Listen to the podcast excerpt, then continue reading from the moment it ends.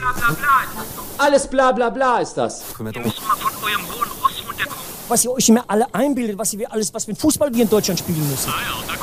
Der Wechsel hatte sich abgezeichnet und er bringt zwei frische Leute, den Routinier sich da, Ginzel und Neuzugang, Schneider. Tippelt schon an der Seitenlinie, greift sich nochmal in die lange Mähne. Die beiden als Doppelspitze, ja, das passt. Slider! Slider! Ja! Fünf Sekunden auf dem Platz! Fünf Sekunden! Doppelspitze, der Fußball-Podcast. Das Original. Wünscht euch erstmal ein frohes neues Jahr 2023 und damit herzlich willkommen zur Doppelspitze Folge 119. Wir begrüßen euch seit langer, langer Zeit hier mal wieder gemeinsam am Mikrofon im Studio Friedrichshain. Gemeinsam heißt, ich bin hier, Leon Ginzel, und neben mir sitzt Henning Schneider. Hallo Leon, hallo liebe Doppelspitze-Fans und ZuhörerInnen da draußen. Frohes neues Jahr auch von mir. Und das haben wir wirklich lange nicht mehr gehabt. Wir sitzen Ja. im selben Raum, am selben Tisch, nicht durch Ja. die digitale Wand getrennt und durch äh, hunderte Kilometer, sondern mal wieder richtig vor Ort. Das, ich weiß, wusste gar nicht mehr, wie es sich anfühlt. Es ist ja auch nicht nur die räumliche Trennung, es ist ja auch die emotionale Trennung. Man weiß ja auch nicht, man guckt immer, man schaut dem anderen in die Augen, man versucht eine Regung zu erfahren, aber es ist natürlich auch letztendlich immer nur Deutung. Jetzt spüre ich, wenn du zum Beispiel mit einer Sache nicht einverstanden bist oder mm, mich sozusagen unterstützen möchtest, dann sehe ich das natürlich jetzt viel mehr und ich, ich ja, merke das viel eher, viel direkter. Auf jeden Fall. Es ist nicht nur die kalten Augen eines Bildschirms, die einen angucken, sondern Absolut. echte, lebendige Augen. Absolut. Und du wirst auch spüren, wie ich jetzt hier ein Getränk aufzische. Oh, ah. In alter Doppelspitze-Manier. Herrlich. Ach, schön. Das war ein gutes Zischen. Ja. Das war ein sehr, sehr gutes Zischen. Ja, herzlich willkommen, Folge 119. Und wie es sich gehört, blicken wir am Ende und am Anfang eines neuen Jahres, am Ende des letzten Jahres nochmal zurück auf das letzte Jahr. Denn der Jahresrückblick gehört zur Doppelspitz-Tradition wie, weiß ich nicht, Uli Hoeneß zu Katar, ähm, das Mäntelchen zu Lionel Messi, wenn er den Pokal in die Höhe reckt. Oh ja. Oder weiß ich nicht, was denn noch so. Ähm, die Bratwurst in die deutschen Fußballstadien noch. Gibt ja auch schon viele vegane Alternativen. Das stimmt. Ja, Ja. Was, was für ein Jahr. Ja, das Was sagt man Jahr. immer. Das sagt man jedes Jahr, Sagt ja. man jedes Jahr. Was für ein Jahr. Und äh, ich finde, diesmal stimmt es aber noch mehr, als es letztes Jahr gestimmt hat. Okay. Und da wir, wollen wir heute nochmal drauf zurückblicken. Ich meine, es ist ja ein bewegtes Jahr gewesen. Es ist ja auch immer so ein bisschen in diesen Saisonabläufen ein bisschen schwierig, weil so eine Saison erstreckt sich ja über zwei Jahre immer. Das heißt, so die erste Hälfte des Jahres hat man irgendwie mit so einer Saison dann auch schon so mental, gedanklich abgefrühstückt. Ja. Und trotzdem gehört es natürlich zum Kalenderjahr dazu. Deswegen blicken wir auch noch ein bisschen auf Sachen zurück, die schon sehr weit zurückliegen, die wir uns auch nochmal in Erinnerung rufen mussten. Und da dachte man, ach stimmt ja, das war auch dieses Jahr. Und, ähm, und schauen dann auch auf die more recent äh, Dinge, wie der Engländer sagt, was alles noch ein bisschen näher liegt und ein bisschen vertrauter einem ist. Ja. Und äh, Der Engländer, der ja auch frühzeitig nach Hause gefahren ist bei der WM. das stimmt, das stimmt. Bei der Herren, w äh, bei, bei der WM, ja, bei der Damen-EM zum Beispiel, die auch war dieses Das Jahr. stimmt.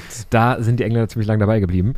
Äh, und ähm, ja, das, also 2022 war ja so ein, so ein Schnapsjahr auch, von der Schnapszahl her. Ähm, und aber auch ein, ein bedrückendes Jahr und äh, also ein Jahr voller Emotionen.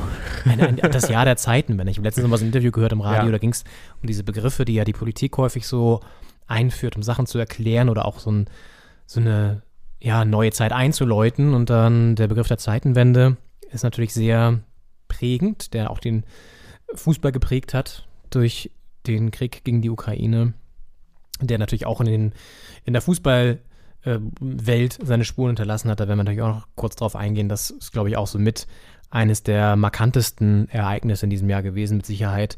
Dann natürlich, du hast es angesprochen, die Fußball-Europameisterschaft im Sommer der Frauen und die Weltmeisterschaft im Winter der Männer in Katar noch ganz frisch in Erinnerung. Und da haben wir auch noch gar nicht so viel drüber gesprochen im Nachhinein. Das heißt, das werden wir heute vielleicht mit ein bisschen größerem Fokus nochmal tun, obwohl das gefühlt, sage ich dir ganz ehrlich, auch schon so weit, irgendwie sehr weit weg ist, oder? Ist das, fühlt es sich für dich auch so an? Ich weiß nicht, ich habe das, das weil, natürlich, weil man emotional nicht so dabei war generell, aber wenn so ein großes Turnier war, ist es ja häufig dann doch so, in den äh, vorhergegangenen Turnieren, dass man dann doch so ein bisschen immer noch so Erinnerungen aufploppen und so weiter. Das hat man gar nicht, finde ich. So ganz wenig zumindest.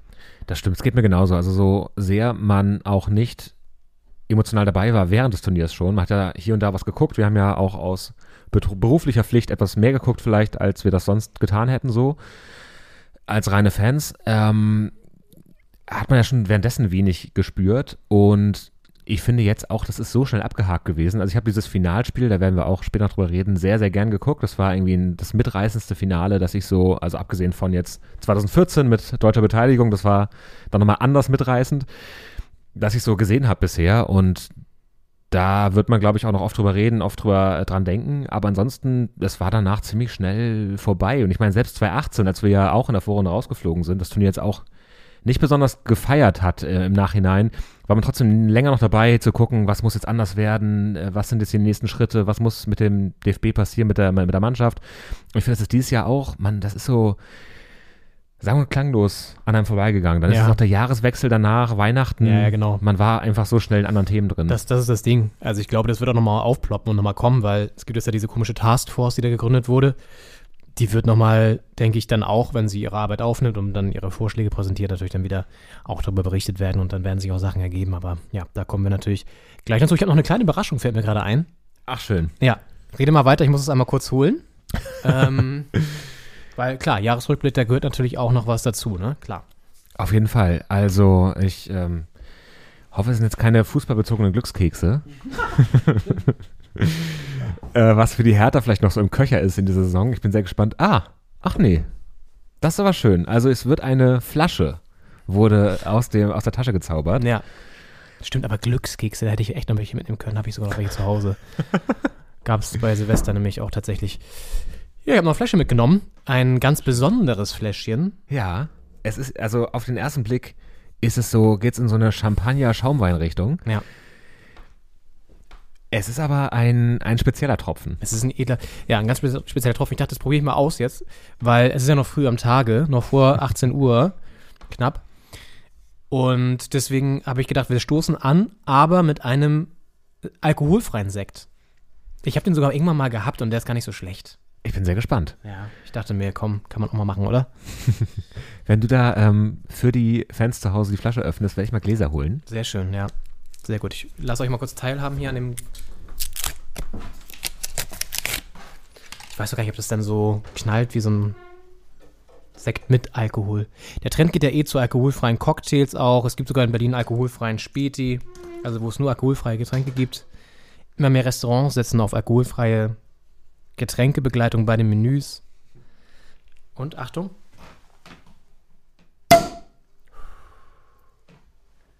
Sehr schön. Sehr gut. Sogar ohne dass irgendwas daneben gegangen ist. Oh, du hast sogar ganz edle Gläser.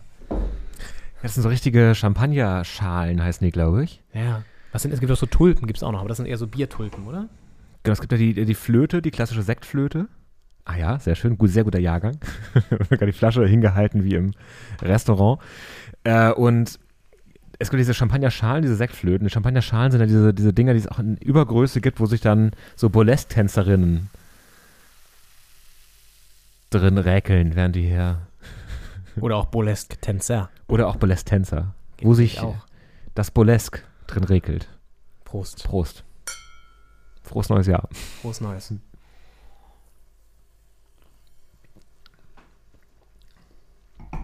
Oh ja, sehr lecker. Ist fresh, ne? Ja. Ja. Kann man vielleicht sogar noch ein bisschen kalt stellen oder so, aber finde ich so auch nicht schlecht. Ja. Kann man gut, gut wegtrinken. Ja, Mensch. 2022. Es, äh, wenn man so einen Jahresrückblick macht, so im neuen Jahr schon, dann hat man sich ja auch ein bisschen distanziert vom alten Jahr, das ist ja auch gut.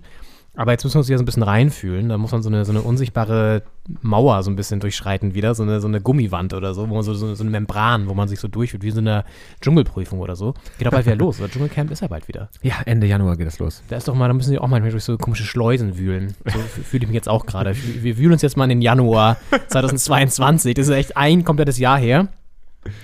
Und da gab es noch eine, die ist jetzt ja abge... Drosten hat sie abgepfiffen. Krische Drosten. Ja. Hat die- Corona is over. Er hatte die Pfeife schon eine Weile im Mund. Man dachte, wann ist endlich vorbei? Und dann kam der erlösende Schlusspfiff. Ja. Corona is over if, if we want to. Wie, äh, Meinst du, er hat nochmal mit dem Kölner Keller Rücksprache gehalten, ob das auch wirklich okay ist so? Oder hat er einfach jetzt so gemacht? ich fürchte, da gibt es keinen, keinen Videoreferee. Also ich glaube, das äh, kann nicht zurückgenommen werden, diese Entscheidung. Okay. Und ähm, da wird, glaube ich, nicht nur drüber geguckt. Die kalibrierte Linie nochmal angezogen, vielleicht an die Fallzahlen. Ja. Ähm, ich, ich denke, die Pandemie ist vorbei. Das war im Januar 2022 noch anders. Da Ja. hat nämlich die Pandemie vor allem den britischen Fußball, also die Premier League, Ja, ja. aber auch die Bundesliga äh, äh, kurz vor im Griff. Also es gab so einen B- Bundesliga-Rückrundenauftakt zwischen Bayern München und Gladbach. Und der musste fast abgesagt werden, weil bei Bayern die Spieler fehlten. Und in der Premier League wurde total viel abgesagt und teilweise auch super spät. Ich erinnere mich noch, dass da Fans schon mit der, mit der Bockwurst in der Hand am Stadion standen und dann am Stadion der Zettel irgendwie war, ach so, fällt aus heute. Übrigens. In England so. oder was? In England. Ja. Und dann sind die In aus England essen die Bockwurst? Ba- Baked Beans. Oder keine hast Ahnung, so, da- hast du dir so eine Bockwurst jetzt in den Mund gelegt, quasi so gezworisch? Ja, die habe ich dir jetzt in die Mund, in Hand und Mund gelegt. Ähm, aber die standen da mit Bier in der Hand, das unterstelle ich dem Engländer jetzt mal. Was isst man denn in England wohl im Stadion? Das ähm, Baked Beans, so eine Tomate, äh, Bacon.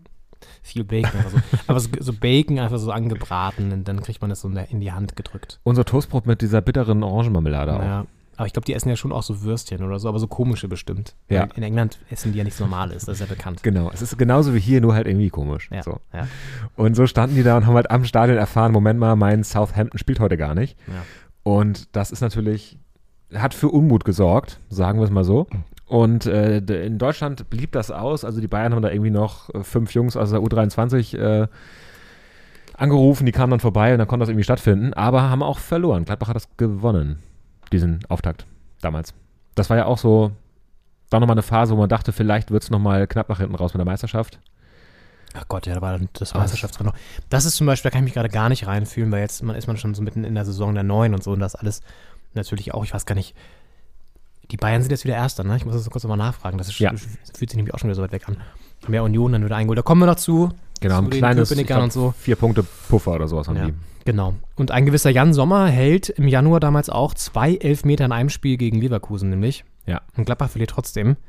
Und jetzt ist gewisser Jan Sommer jetzt im Gespräch ja bei den Bayern als Ersatz für den beim Skiunfall verletzten Manuel. Das ist auch so ein Ding. Ja. Da mit Skifahren und, und Fußballprofis ja, das ist ja ist- auch ein Riesenthema. Dürfen die das überhaupt und was steht in den Verträgen? Man weiß natürlich nicht genau, was bei ihm jetzt im Vertrag steht, aber Ist das auch wird, krass, dass man sich dann so krass verletzt, dass er einfach jetzt komplett die Saison ausfällt, ne? Zack, weg. ja, Unterschenkel gebrochen, angeblich mit dem Helikopter da aus, dem, aus den Allgäuer Alpen da rausge, rausgefischt und äh, geht ihm ganz gut, hat auch irgendwie auf Instagram was zu Weihnachten gepostet äh, vom Tannenbaum. Also müssen uns keine Sorgen machen um ihn, aber die Saison ist halt futsch. So. Hat er mit Reklamierarm oder ohne was gepostet? Er hatte beide Hände, beide Hände an den Krücken, deswegen ging, ging nicht. äh, ging da nichts mit Reklamieren. Deswegen fällt er jetzt auch so lange aus, weil er einfach den Arm nicht. Das ist ja klar. Ja. Klar, er könnte mit Gehhilfe noch die meisten Torschüsse aufs Tor der Bayern halten, vermutlich. Ja. Aber er könnte kein Abseits mehr reklamieren. Ja, richtig. Ah, das ist aber auch irgendwie bitter. Ich meine, gute Besserung an der Stelle wünscht man keinem. Ne? Das ist natürlich eine Scheißverletzung, aber ja, irgendwie auch skurril. Und passt auch irgendwie so zum, zu diesem komischen Jahr, dass er sich dann auch noch jetzt verletzt. Er hat ja auch bei der WM nicht immer die glücklichste Figur gemacht, aber gut. Ja. Ähm, und dann ist eine Person schon im Januar abgetaucht, die jetzt wieder aufgetaucht ist. Das ist ja auch mal in so einem Jahr passieren ja viele Sachen, die man gar nicht absehen kann. Aber wir wissen es. Wir haben natürlich das umfängliche Wissen jetzt. Wir wissen einfach alles schon stimmt. von diesem Jahr. Im Januar wusste Max Eberl noch nicht. Oder wusste er es vielleicht doch? dass er im Dezember nochmal auftaucht. Wollen wir jetzt unterstellen? Ich würde sagen, wir hören da kurz rein Ja. in die PK, ähm, wie Max Eberl damals im Januar seinen Rücktritt von Borussia Mönchengladbach ähm, verkündet hat. ist wahrscheinlich mit Abstand die schwerste Pressekonferenz, die ich bisher halten muss in der Zeit, in der ich Sportdirektor sein durfte. Ich bin aber auch ein ganz gutes Beispiel, finde ich, momentan, was auf der, auf der Welt passiert. Denn was dann eigentlich in 24 Stunden draus gemacht wird und was alles gesprochen wird und was alles spekuliert wird, ist genau das, was mich tatsächlich krank macht. Und das ist ein ganz simpler Grund, warum ich nicht mehr arbeiten kann. Weil ich einfach erschöpft bin, weil ich einfach müde bin, weil ich keine Kraft mehr habe, diesen Job, so wie dieser Job es benötigt, wie dieser Verein es benötigt, auszuüben. Ja, Max Mhm. Eberl im Januar 2022. Und er hat dann in einem anderen, also in derselben Pressekonferenz, das war glaube ich, damals der Titel der Sendung, ähm, es geht, es geht gerade nicht um Fußball, es geht um mich und hat sich da, äh, also sich in den Vordergrund gestellt, nicht äh, den Sport, nicht den Job und ähm, hat sich anscheinend inzwischen erholt und hat jetzt unterschrieben bei RB Leipzig und wird da die Geschicke dieses von uns hochgeschätzten, verehrten Vereins aus Sachsen übernehmen. Ja.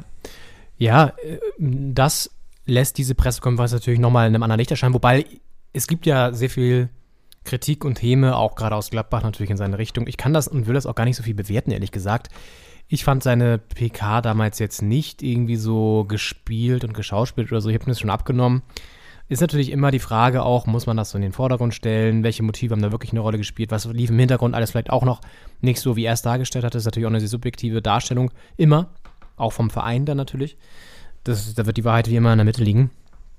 Aber im Endeffekt, ich mag es halt auch mal ehrlich gesagt nicht, wenn man dann so nachtritt. Also von beiden Seiten. Dann soll man es einfach darauf beruhen lassen. Und ja, jetzt gibt es ja sehr viel Häme und so. Und ich meine, ich kann nachvollziehen, ich finde es auch natürlich nicht gerade sympathisch, jetzt bei Leipzig zu unterschreiben und sich dann auch in den ersten PKs dahin zu stellen und darüber zu sprechen, dass irgendwie der Fußball abdriftet und in so eine, in so eine äh, absurde äh, Kommerzial Kommerzialisierung und so. Und du denkst so, ja, Digi, guck dir mal kurz an, wo du da sitzt und da sprichst. Also es ist auch ein bisschen merkwürdig, aber gut. Das ist eine Karriere, die er so gewählt hat und da muss man jetzt auch vielleicht nicht, das kann man ein, zwei Mal kritisieren, finde ich, aber dann ist es auch okay, so. Also das ändert ja nichts daran, dass man auch Leipzig weiterhin natürlich kritisch gegenübersteht und so, aber ich finde, man muss auch manchmal die Leute, also im Endeffekt in Anführungszeichen machen lassen und es bringt ja auch nichts, weißt du, du kannst ja nicht, also du kannst ja nicht mit negativem Bashing, erreichst du ja auch nichts im Endeffekt. Sich genauso. Also es klang natürlich so ein bisschen so, als wenn er jetzt äh, den Kapitalismus von innen zerstören möchte. Ja, Aber- dann, dann unterschreibt er meinen Teufel. Aber Ja. klar, das ist natürlich auch, kann man kritisieren. Ja, ist recht. Ähm, und man fragt natürlich, also ich meine, klar, es wird auch bei Gladbach dann intern einige äh, Personen slash äh, Sachverhalte, Arbeitsverläufe gegeben haben, die ihn einfach dann auch in seiner Arbeit vielleicht ähm, behindert haben oder ihn gestört haben. Deswegen ist er jetzt nicht wieder zurück zur alten Liebe, sage ich mal. Ist natürlich dann immer eine Provokation, auch zu Leipzig zu gehen. Aber ich denke auch, wir werden schauen, wie er da so arbeitet, was er da so macht. Ihn im Auge behalten und den, den Kultclub da, den selbsternannten. Ähm, aber ja, es ist ähm, eine, ein, ein der, einer der Bögen, die sich so über das Jahr 2022 spannen. Also am Mhm. Anfang dieser Rücktritt und jetzt zum Ende des Jahres der neue Arbeitgeber. Mal schauen, wie sich diese Geschichte dann ins kommende Jahr fortschreibt. Zumal, Kommende, ins aktuelle. ja genau, ja, muss es, wir sind jetzt sind wir gerade so, so, so, wir sind jetzt, wir sind gerade in 2022, aber wir sind auch 2000, also es ist verrückt. Ja. aber ihr wisst ja, wo ihr seid, hoffentlich. Ähm, nee, aber was ich schon bemerkenswert finde, er hat ja auch da einfach krass viel geprägt, ne? Eine ganze Ära letztendlich da in Gladbach auch geprägt und so. Und ja, das ist schon auch interessant. Also auch da gibt es im Nachhinein natürlich auch so Berichte, dass er nicht immer die besten Entscheidungen und so auch getroffen hat. Aber letztendlich hat er den Verein natürlich auch aus einer ziemlich schwierigen Lage in, in gute Gefilde geführt. Also das darf man auch nicht vergessen. Na gut, ja, wir wollen so ein bisschen die erste Jahreshälfte, weil wir es eben schon im Saisonrückblick relativ prominent alles hatten, ein bisschen verkürzen. Deswegen gehen wir nicht mehr auf alles ein, aber vielleicht noch so auf ein, zwei Personen, die natürlich auch immer mit dem Fußball in Verbindung stehen. Das ist natürlich auch immer ein Personensport. Max Kruse zum Beispiel, über den man jetzt ja auch weiß, dass der Step damals im Februar im Nachhinein nicht der beste war in seiner Karriere. Auf jeden Fall hat er Union Berlin verlassen in Richtung Wolfsburg, weil er da nach eigener Aussage noch ein Kapitel offen hatte. Ja. Und äh, ob das nicht nur eine, weiß nicht, ein Geldkoffer im Taxi war, der noch offen war, oder, oder wirklich ein sportliches Kapitel, Ja. bleibt jetzt auch unbeantwortet, weil er da inzwischen relativ sang- und klanglos suspendiert wurde. Ja. Und äh, da auch gar keine Rolle mehr spielt. Und ich meine, Union Berlin ist ja ein Jahr in der zweiten Jahreshälfte in der aktuellen Saison, in der Hinrunde, dann irgendwann auf Platz 1 gelandet und das lief relativ gut. Wolfsburg war da im unteren Tabellenmittelfeld, positiv ausgedrückt, äh, eher so im Keller zugange und da kam natürlich auch viel Häme aus Köpenick.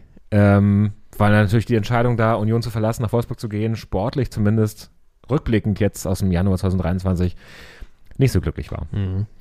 Ja, ich meine, letztendlich hast du halt immer irgendwie als Max Kruse, glaube ich, so diese, diese Ambition, auch was Besonderes zu machen. Und vielleicht war ihm das ein bisschen zu langweilig in Köpenick. Es gibt auch nicht so viele Casinos da. Also es gibt ein paar Spielos, aber ich glaube nicht so viele Casinos. Ich weiß nicht, ob Wolfsburg eins hat. Bestimmt. Bestimmt. Mit den, für die ganzen VW-MitarbeiterInnen, die dann da zocken. Kann schon sein. Also ja, auf jeden Fall ist er in die Autostadt gewechselt und jetzt halt dort auch nicht mehr so richtig zugange, sondern eher bei Twitch unterwegs, wenn ich das so richtig verfolge. er hat jetzt so eine YouTube-Show mit seiner Frau oder so, ne? Ach krass, habe ich nichts von mitbekommen. Ja. Ich glaube, die ist auch richtig schlecht. Das ist, ich habe das Gefühl, jedes Promi-Paar, was so gerade aus dem Fußball macht, dann so YouTube-Kanäle, wo dann diese, jeder spielt das gleiche Spiel, wo die sich mal so gleiche Fragen stellen und dann die Augen verbunden und dann muss man so auf den anderen zeigen und das ist alles so schlecht, ey. Ist auch so die Hochzeitsspiele eigentlich dann Ja. ins Internet gebracht. Ich weiß auch nicht, ob das ein geiler Trend ist, ehrlich gesagt. Eine gute Entwicklung sowieso nicht. Naja. Ja, wir wollen gar nicht so viel pöbeln. Aber wollen wir ihn noch einmal hören vielleicht, Max Kruse? Jetzt zum Abschied, weil so oft werden wir nicht mehr hören, denke ich. Das stimmt, hör noch mal rein. Hören wir noch mal rein. Solche Siege wie heute, Mua, die schmecken einfach am besten, würde ich sagen. Maschallah. So, und was ich noch sagen wollte, Bochum ist immer ein sympathischer Verein gewesen und ich weiß, 80, 90 Prozent der Fans sind auch weiterhin sympathisch. Aber heute war wieder ein Tag, an dem sich alle Ruhrpott-Assis in Bochum versammelt haben und einfach mal dachten, heute gehen wir ins Stadion. Und das hat man auch gleich gemerkt. Aber war wohl nix, meine Lieben, ne? Gute Nacht euch und ein Kuss auf die Nuss. Mua. Max Kruse, wie er leibt und lebt. Im Ja. Mannschaftsbus von Union Berlin damals noch. Genau, nach dem Auswärtssieg in Bochum. Und äh, ja, Ich komme aus dir. sympathisch. Warum? Ich komme aus dir. Oh, oh, oh, da fahren wir ja auch bald hin. Wahrscheinlich. Das stimmt. Die Hertha ist ja zum Jahresauftakt, das ist ja noch die, noch die Hinrunde, Ja. die wir nicht äh, zu Ende bekommen haben vor der WM. Nicht ganz geschafft. Genau. Äh, zum aber Jahresauftakt 2023 äh, ist die Hertha in Bochum zu Gast. Da gibt's hoffentlich eine Currywurst, ne? Am Currywurststand von Herbert Grönemeyer. Drunter, drunter mache ich es nicht. Also der muss schon die Currywurst rausreichen, weil sonst, sonst geht's, sonst fahre ich sofort wieder nach Hause. Da habe ich keinen Bock drauf. Ähm, ja, stimmt. Max Kruse. Und das, bevor wir auf die ernsten Themen kommen, wollen wir auch noch mal kurz, weil das ist eigentlich auch ein schöner Ton, von einem Kollegen ein bisschen den Rhein runter, der durch Bochum gar nicht fließt, glaube ich. Aber geografisch sind wir ja ungefähr, ungefähr in der Ecke. Nee, natürlich auch ein Trainer, der die Saison sehr geprägt hat und der auch das Jahr sehr geprägt hat mit seinen Kölnern. Für viele auch einer der Trainer, der Trainer der Saison. Wir haben ihn aber nicht dazu gekürt. Steffen Baumgart, der damals im Februar war es, ne? Ja. Wegen Corona zu Hause bleiben musste, nicht an der Seitenlinie stehen durfte und der dann einen Kultton des Jahres 2022 abgegeben hat, indem er nämlich vom Fernseher aus sein Team nach vorne versucht hat zu peitschen, inklusive seines Hundes neben ihm. Und der, da schauen wir noch mal rein, wie, wie Steffen Baumgart so klang aus der Ferne. Leute, wir machen den Ball! Vorne! Geh, geh, geh! Paul, der ganz woanders. Ich brülle irgendwas an. und- Wir sollen nach vorne spielen, wir müssen drei Stück kriegen! Immer wieder schön. Ja, da ist man doch äh, froh, wenn er wieder ins Stadion darf. Der Ja, äh, Ehemann seine Frau Härchen. und ja. sein, sein Sohn oder der dabei war oder irgendwie auf jeden Fall der Tochter, ja, also keine Ahnung. Die ganze Familie freut sich, wenn Papa wieder arbeiten darf. Das muss auch für den Blutdruck von Steffen Baumgart auch hart sein, oder? Stell dir vor, du bist der Blutdruck von Steffen Baumgart, da hast du aber auch echt viel zu tun. Ja, auf jeden Fall. Vor allem, wenn man, äh, normalerweise will man vielleicht im Stadion so die, die, die Seitenmikrofone da erreichen. Da muss man schon ordentlich brüllen gegen Ja. da 20, 30, 40.000 Fans. Aber zu Hause äh, hat man die Lautstärke dann drauf und das äh, reicht auf jeden Fall, um Ja. Gehört zu werden. Ja. Ja, natürlich auch sympathisch. Wir haben ein Herz für Emotionen und dementsprechend auch für Steffen Baumgart. Ja, der Februar war natürlich auch der Monat, in dem ein Krieg begann, der uns natürlich noch bis heute verfolgt und auch äh, begleitet, leider Gottes. Der Krieg gegen die Ukraine. Und da hatte auch Konsequenzen für die Fußballwelt. Und zwar unter anderem in Gelsenkirchen, wo sich Schalke von, auch so absurd eigentlich, dass die jahrelang einfach Gazprom als Sponsor hatten. Ja, hat sich dann von Gazprom getrennt. Das Champions League-Finale ist von St. Petersburg nach Katar, äh, nach Paris, Entschuldigung, gezogen. Das ist ja fast das Gleiche. Und auch die internationalen Nationalmannschaftsspiele Russlands sind dann abgesagt worden. Also das hatte sehr, sehr krasse Konsequenzen. Bis heute ja russische Teams raus aus allen Wettbewerben von Champions League, Europa League und so weiter. Ja, und ich meine, das sind natürlich jetzt nur die, die seichten Konsequenzen. Natürlich hat das auch krasse Konsequenzen für die ukrainischen ähm, Menschen sowieso, die im Land leben, auch für die Spieler und Spielerinnen und so weiter, ist ja völlig klar. Und das hat ja auch solche Sachen so mit sich gebracht wie ein Sandro Schwarz, der ja noch in Moskau trainiert hat, jetzt bei Hertha an der Seitenlinie steht, der auch sehr große Vorwürfe sich gefallen lassen musste, dann in dem Zusammenhang, warum er noch so lange in Russland trainiert hat. Mhm. Der das aber nochmal jetzt erklärt hat, auch im Elf-Freunde-Interview, fand ich ganz interessant. Und da auch noch sehr emotional berichtet hat, dass sie sich natürlich auch, also alle gegen den Krieg da waren und das auch hart verurteilt haben und auch irgendwie zusammen in der Kabine waren und äh, irgendwie da geweint haben und so. Also es war schon sehr emotional auf jeden Fall. Ja, aber dieser Krieg hatte natürlich dann auch Auswirkungen auf den Sport. Nicht für alle so, wie man das vielleicht dachte. Ich glaube, da gab es auch diese eine Poste um Leipzig, die dann irgendwie auch noch erstmal ähm, dieses Spiel da weiter austragen wollten und so weiter. Also es war irgendwie ein bisschen merkwürdig wieder. Ja, die auch, glaube ich, eine Runde weitergekommen sind, kampflos quasi, oder? Weil doch irgendwie Spartak Stimmt. Moskau Ja, ja, genau. Oder so äh, ein Verein auf jeden Fall nicht mitmachen durfte und dann sind die, ich meine Leipzig war es, die eine Runde weitergekommen sind dann. Naja. Also die verschiedensten Auswüchse dieses Konflikts oder dieses Kriegs. Ähm, der ja schon länger auch in der Ukraine wütet, muss man ja sagen. Andere Ja. Teams, ich meine, Schachter und so weiter, die spielen ja schon seit super lang, seit 2014, nicht mehr im eigenen Stadion. ja. Und ja, also der Krieg hatte schon vorher oder der Konflikt hatte schon vorher auch Auswirkungen natürlich auf einzelne Teams. Und jetzt natürlich viel, viel krassere noch. Ja. Kommen wir mal zu unserer Hertha, wa? Ja, das war eine, eine unruhige erste Jahreshälfte. Ja, Damals war noch Taifun Korkut Trainer bei der Hertha, wo wir häufiger den Wackelgrad des Stuhls, auf dem er sitzt, äh, analysiert haben. Wie viele Beine hat er noch, wie sehr wackelt es schon. Und dann kam noch eine Doku ins Haus, die wir eigentlich uns gerne angesehen hätten. Ich warte bis heute auf das Material, ehrlich gesagt. Aber die wurde gedreht und dann aber nie produziert. Nämlich die, die Hertha-Doku, die ja Lars Windhorst, unser inzwischen auch Ex-Investor, ähm, mal, ich weiß nicht ob angezettelt, aber auf jeden Fall gut gefunden hat. Dann wurde da sehr viel gedreht und dann hieß es irgendwann, so war das nicht abgemacht, das darf nie gesendet werden.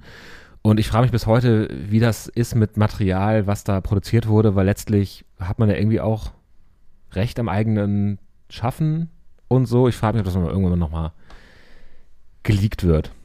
Ja, weiß man nicht. Ich glaube, das ist einfach jetzt unter Verschluss und, und ist einfach weg. Ja, und dann natürlich, klar, Taifun Korkut weg. Hattest du es gerade eben schon gesagt? Nee, ne? Nee, gewackelt Ja, und im März dann weg. Und dann, genau, und dann weg. Dann kam niemand geringeres als Felix Magath. Ja. Wahnsinn. Ach, wie, so ein, wie so ein Traum im Nachhinein, dass man denkt, Ja, also, dass das wirklich auch mal passiert ist. ja diesem ich weiß nicht, ob es ein Traum oder Albtraum ist oder so ein, so ein, so ein, so ein komischer Traum. Also auf jeden Fall kein schöner Traum eigentlich, wenn Felix Magath auftaucht. Ja, aber auch irgendwie so eine, eine äh, prägende, weirde Zeit. Mit Mark Fotheringham an der Das Seite. ist alles schon so weit weg, ne? Ja. Ich meine, das ist auch f- fast ein Jahr her, aber trotzdem ist das irgendwie so weit weg.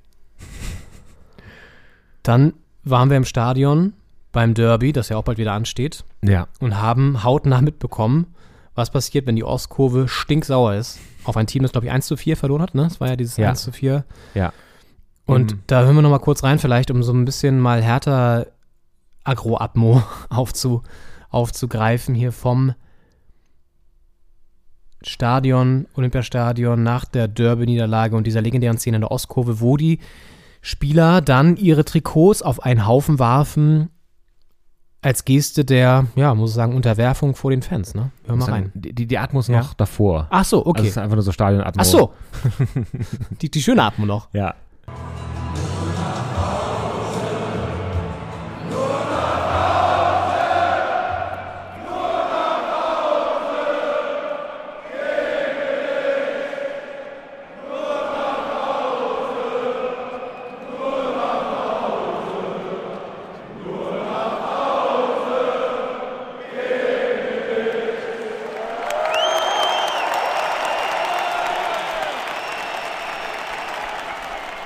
Stimmt.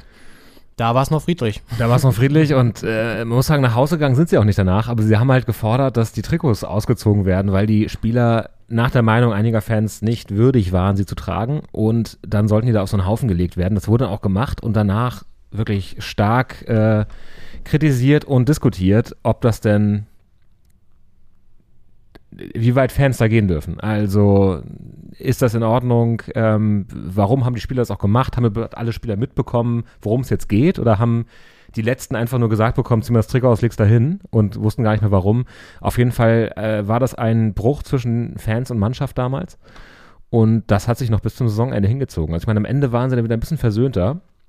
Aber die nächsten Spiele war ja auch so, dass die Mannschaft gar nicht mehr in die Kurve gegangen ist. Also auch nach Siegen auch nach dem Sieg zum Beispiel, als ähm, Mark Fotheringham da an der Seitenlinie stand, äh, Magath ersetzt hat und die gegen Hoffenheim gewonnen haben, sind die einfach in die Kabine gegangen danach. Ja, oder auch nach dem Stuttgart-Ding, glaube ich, ne? Ja, haben, haben gar nicht mit der Mannschaft gefeiert, äh, mit den Fans gefeiert, ähm, sondern gesagt, so, wir machen jetzt die Arbeit, wir holen die Punkte, aber die Aktion vergessen wir trotzdem nicht. Das sollte ja auch noch alles sich verändern im Laufe des Jahres mit einem gewissen Kai Bernstein, der dann ja auch noch das Ruder ein bisschen rumriss bei der Hertha.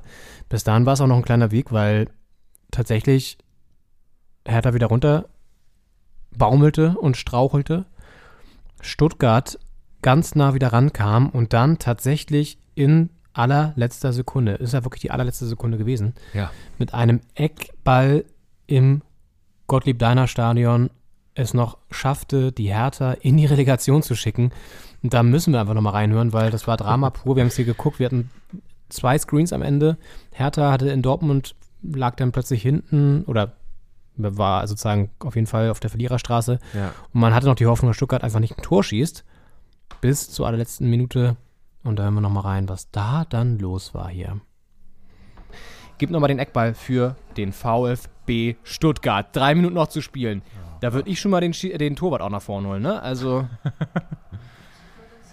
Unfassbar, was jetzt hier Und die abgeht. Hertha ist nochmal am Ball. Auch Die das kann ja übrigens auch noch passieren. Stimmt, Ja. ein Tor und das Ding ist hier sowieso schon wieder. Oh, ich muss auf beide Bildschirme gerade gucken. Das ist unfassbar. War außen. Nein, Außennetz. Oh, Stuttgart, Gott, Gott. Ecke. Und oh, Das gibt's Tor. Tor für Stuttgart. Unfassbar. Tor für Stuttgart. Ich fass es nicht. Das ist unfassbar. Geh mal da rauf auf den Sound kurz, bitte. Das ist ja unfassbar. Es ist nicht dein Ernst. Ja, leider war es so. Ja, wir saßen ungefähr genau da, wo wir jetzt sitzen und können es bis heute nicht fassen. Ja. Mavropanos war das ja, glaube ich, der, der die Ecke reingeköpft hat. Mitten ins Nee, Herz das war der Hertha. Endo. Endo. Ja? Ja. Kann auch sein. Mafropanos war das letztens, als sie uns äh, last-minute-mäßig abgebumst haben, die Stimmt. Wichser. Da überlagern Ähm, sich schon die schlechten Stuttgart-Erfahrungen. ja, ja, genau. Stuttgart ist echt so ein kleiner Dorn in unserer Haut. Ähm, nee, das war Endo. Da kam doch die Ecke rein und dann ist er so ganz komisch, so fast so ein Flugkopfball ist er da rein. Das war weird. Ich habe mir das auch ein paar Mal angeguckt noch in der Wiederholung danach, weil die Stimmung war natürlich sensationell.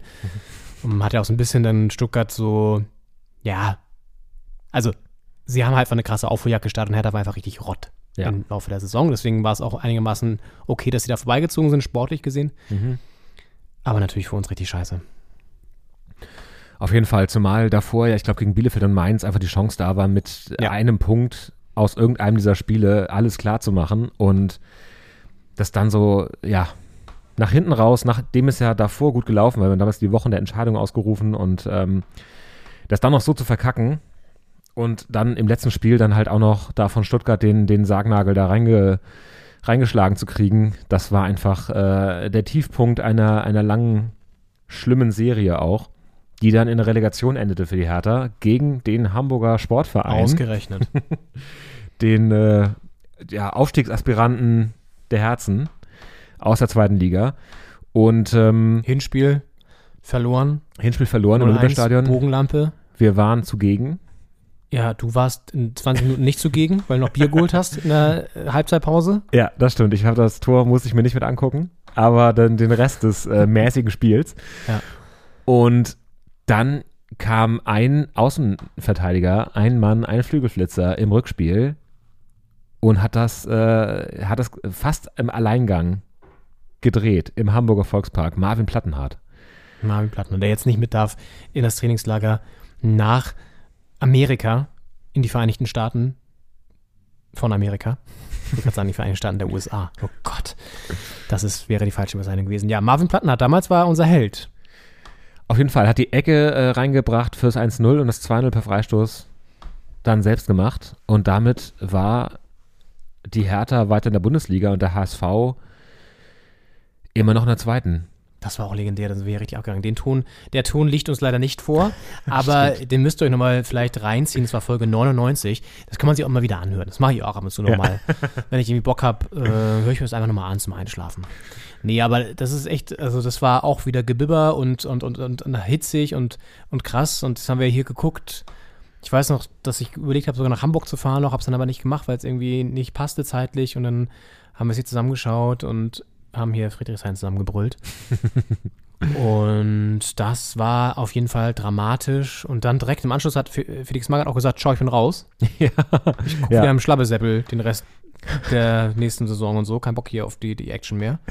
Kassieren mit die eine Million, was hat er gekriegt nochmal? Eine Million. Ich glaube, eine ne? Million, ja. Eine Million. Allein für den Klassenerhalt. Also unabhängig jetzt von irgendwelchen Ge Gehältern und Löhnen, die da noch ausgezahlt wurden. Andere müssen 16 Fragen bei Günther Jauch beantworten. Felix Magath muss einfach nur Hertha in der Liga halten, kriegt eine Million. Was ist, die Frage ist, was ist jetzt die schwierigere Herausforderung, ja? Das stimmt, das stimmt. Die Hertha hat es ihm so schwer wie möglich gemacht, sagen wir es so. Es war ja eigentlich schon eingetütet, das Ding, die Mille.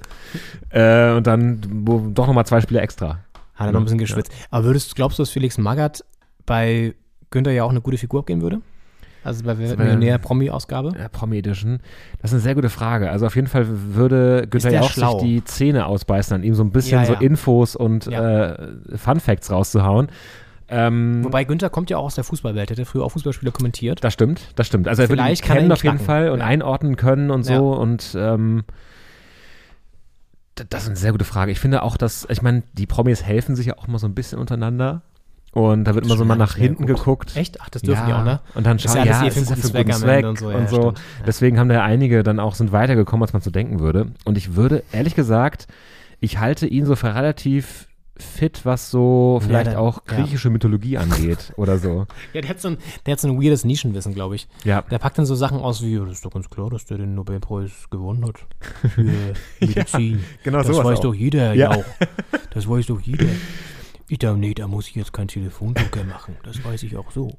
Ich glaube, bei 2 und 4000 wird er irgendwie über so eine ähm, Evelyn Bodecki-Frage stolpern. Also da müsste er nach hinten gucken und dann irgendwie. Evelyn Bodecki würde ich auch stolpern, was ist das? die haben ja das Dschungelcamp gewonnen zum Beispiel. Okay, weiß ich nicht. Keine Ahnung.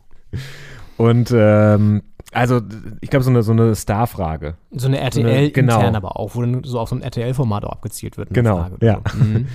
Und ich glaube, da wird er dann straucheln, da wird er irgendwie so kurz so nach hinten gucken oder würde von hinten so gerufen werden. Da sitzt er irgendwie, ja, weiß ich nicht. Äh, Evelyn Bodecki sitzt vielleicht hinter ihm selbst und äh, beantwortet dann. Ja.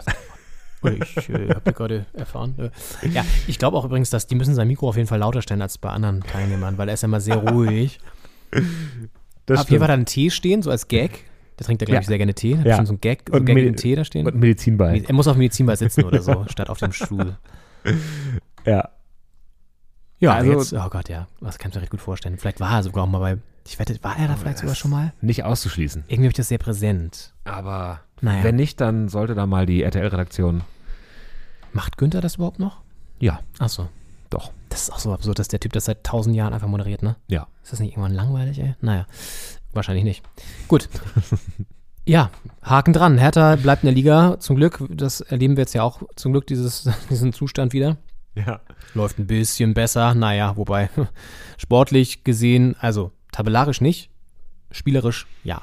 Ja. So kann man es, glaube ich, zusammenfassen. Wird draußen wieder geböllert?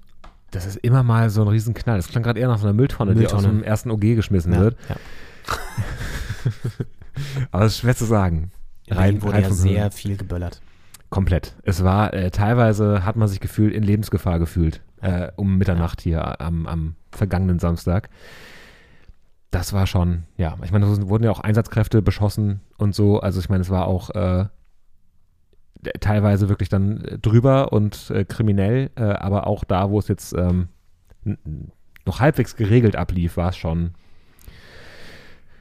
schwierig teilweise. Und immer noch, immer mal wieder so ein Knall draußen. So eine Rakete, dieses Zischen mit so einem Ja, auch Britzeln danach. Mhm, genau, und auch vor allen Dingen am Tag danach ja auch noch dann relativ lange so. Also nicht mehr natürlich nicht mehr so krass wie kurz, also im Zeitraum zwischen drei Stunden vor zwölf und nach zwölf, aber ja, naja, das ist halt. Naja, äh, nicht unser Thema, wir sind, ja, wir sind ja im Mai. Wir sind ja im Mai, noch nicht im Dezember. Deswegen. Ja. Auf jeden Fall. Plattenhardt, äh, Riesenverdienst damals. Und Eintracht Frankfurt Ja. lässt den bundesdeutschen Fußball jubeln. Also, hätten wir eigentlich jetzt Rubberie reinstellen können mit Jubel. Einer der Lieblingstöne. Ja. Mm, Frankfurt holt die Europa League gegen die Glasgow Rangers im Finale.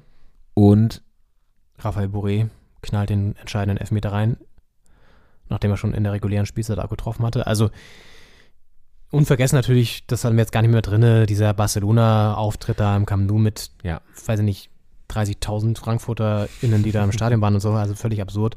Eintracht Frankfurt auf jeden Fall auch ein prägendes Team dieser Saison, jetzt ja auch wieder der neuen Saison und des Jahres dementsprechend, wir reden ja über das Jahr. Das schon, das war schon sehr beeindruckend. Und wir gehen kurz mal in den Sommer rein. Juni, Juli, Frauen-Europameisterschaft mit jetzt auch am Ende des Jahres gesehen höheren Einschlagquoten als die Männer-WM. Spannenderweise. Und einer Revolution, was die Frauen-Fußballwelt angeht, weil sie einfach jetzt viel, viel präsenter wahrgenommen werden und viel ähm, ganz anders auch berichtet werden und, glaube ich, einen sehr, sehr großen Imagegewinn einfach durch, diese, durch dieses Turnier bekommen haben. Auf jeden Fall ist es in den letzten Jahren ja immer mehr geworden, dass Frauenfußball auch gezeigt wird und dadurch auch geguckt werden kann, äh, logischerweise. Und das war bei diesem Turnier in nie dagewesener Breite und Fülle und auch so, was man so gehört hat aus dem Freundesbekanntenkreis, äh, wer da jetzt alles Fußball guckt und wie viel da auch dann die Frauen-EM geguckt wird. Und wir haben es ja ganz speziell mitbekommen, weil das Finale dieser EM war ja, als wir gemeinsam in Braunschweig waren. Beim Spiel äh, Eintracht Braunschweig Herde BSC im Pokal die erste Runde. Das heißt, äh, wir mussten Ja. uns entscheiden und also wir hatten Tickets fürs Stadion, deswegen Ja. äh, hat die Frauen-EM da leider verloren bei uns. Aber es war echt so, dass manche gesagt haben, als wir auf dem Weg ins Stadion waren oder auch in Braunschweig mit Leuten ge ge- gequatscht haben, die, dass die eher jetzt das Frauenfußballfinale gucken wollen, als ihre Eintracht in der ersten Pokalrunde. Gut, ging auch nur gegen die Hertha. Trotzdem fand ich schon interessant. Das war ja auch wirklich nur ganz kurz, nur um das abzuschließen mit der Frauen-EM, auch deswegen so bemerkenswert und anders, weil durch die Social-Media-Kanäle einfach eine viel, viel höhere Präsenz auch der Spielerin da war, die alle sehr, einen sehr sympathischen, unverstellten, coolen Eindruck gemacht haben und auch als Team viel besser zum Beispiel auch performt haben im Sinne von so auch so in den Videos einfach sichtbar waren, als jetzt zum Beispiel die Männer. Also das finde ich auch mal wieder bemerkenswert, diesen Unterschied. Du siehst bei den, bei den, bei der Frauenmannschaft einfach, dass sie jetzt bei der Frauennationalmannschaft, dass sie einfach viel mehr Bock noch hat und irgendwie auch ein engeres Zusammengehörigkeitsgefühl, dass da wirklich so eine Truppe steht, habe ich immer das Gefühl. das stimmt. Und nicht mit so, einer, mit so einem coolen Schleier ähm, umgeben, weißt du? Bei den Männern geht es nur darum, dass man irgendwie die neuesten Sneaker von, weiß nicht, was hat. Das ist vielleicht bei den Frauen auch wichtig, aber bei denen steht irgendwie doch mehr im Vordergrund, dass man irgendwie nochmal hier einen Scherz macht, da nochmal einen Scherz macht und irgendwie als Gesamtteam sich wohlfühlt und lacht. So.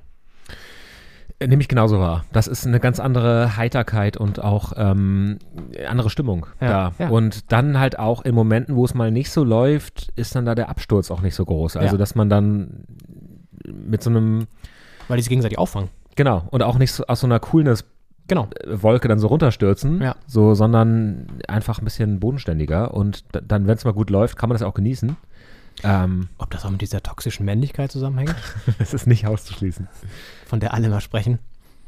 Dass man so als Mann immer denkt, man muss so super cool sein und so unnahbar und so Leistung, Leistung, Leistung. Hm, vielleicht. Ich glaube, im Frauenfußball geht es auch viel um Leistung, logischerweise. Also einfach auch so diese ganze Leistungsorientierung im Sport selbst ist natürlich auch im Frauenbereich so, klar. Aber ich glaube, dass die einfach eine andere Herangehensweise haben. Ja. Und sind eine deutlich sympathischere als die Männer. Ich denke auch, da kann, da kann auch viel voneinander gelernt werden. Und das wird ja auch nicht das letzte Turnier sein, wo die Einstellquoten bei den Damen dementsprechend hoch sind. Und da können wir uns, glaube ich, drauf und drüber freuen. Trotzdem waren wir in Braunschweig im Stadion und haben das geskippt, das Finale. Das stimmt, aber äh, letztlich, ich meine, wir haben da ein, ein grandioses Fußballspiel gesehen. Oh Gott, Natürlich, ja. das, der Ausgang war jetzt nicht in unsere Richtung, aber äh, also wie ich meine, es gab ein Elfmeterschießen, es gab, ich glaube am Ende stand es 10 zu 9, wenn man das Mhm. alles zusammenrechnet, Elfmeterschießen und äh, reguläre Spielzeit. Ja. Und das da haben wir jetzt also für unser Eintrittsgeld auf jeden Fall das Maximum bekommen. Weil den Hertha-Sieg kann man sich ja nicht kaufen fürs Geld. Und deswegen war die Entscheidung, glaube ich, jetzt nicht falsch. Aber Ja, es war auf jeden Fall die Ja. richtige Entscheidung. ja, hätte Ja. man gewusst, dass Hertha da rausfliegt, hätte man auch das EM-Finale gucken können. EM. Echt, ey. Nee, es war schon, also ich meine, das war schon ein legendäres Spiel. Und irgendwie auch, das bleibt zum Beispiel eher hängen als so eine Fußball-Weltmeisterschaft. Ich meine, klar, weil wir jetzt hier vor Ort waren und so, aber mh, da habe ich viel mehr Erinnerungen dran, emotional gesehen. Alleine auch so diese ganze Situation dann noch Weg zurück vorm Bahnhof, dann, das, das war ja auch immer dann, sagen wir mal, so leicht, also so, ja, es ist nicht so die geilste Atmosphäre, gerade wenn man verloren hat. Dann die Zugfahrt zurück mit allen Hertha-Fans und so, Gott, ja. die auch ein bisschen anstrengend war. Zum Glück war das ja nicht so weit. Ist ja nur eine Stunde, anderthalb oder was, ne? Ja, Das ist ja nah dran. erreichbar, aber alleine am Bahnsteig, schon auch am Bahnhof.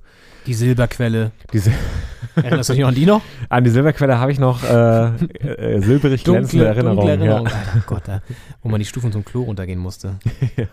Eieiei, da haben bestimmt die Braunschweig-Spieler danach auch noch gefeiert. Gut, das war ein Sonntag, aber trotzdem haben sie vielleicht trotzdem gefeiert.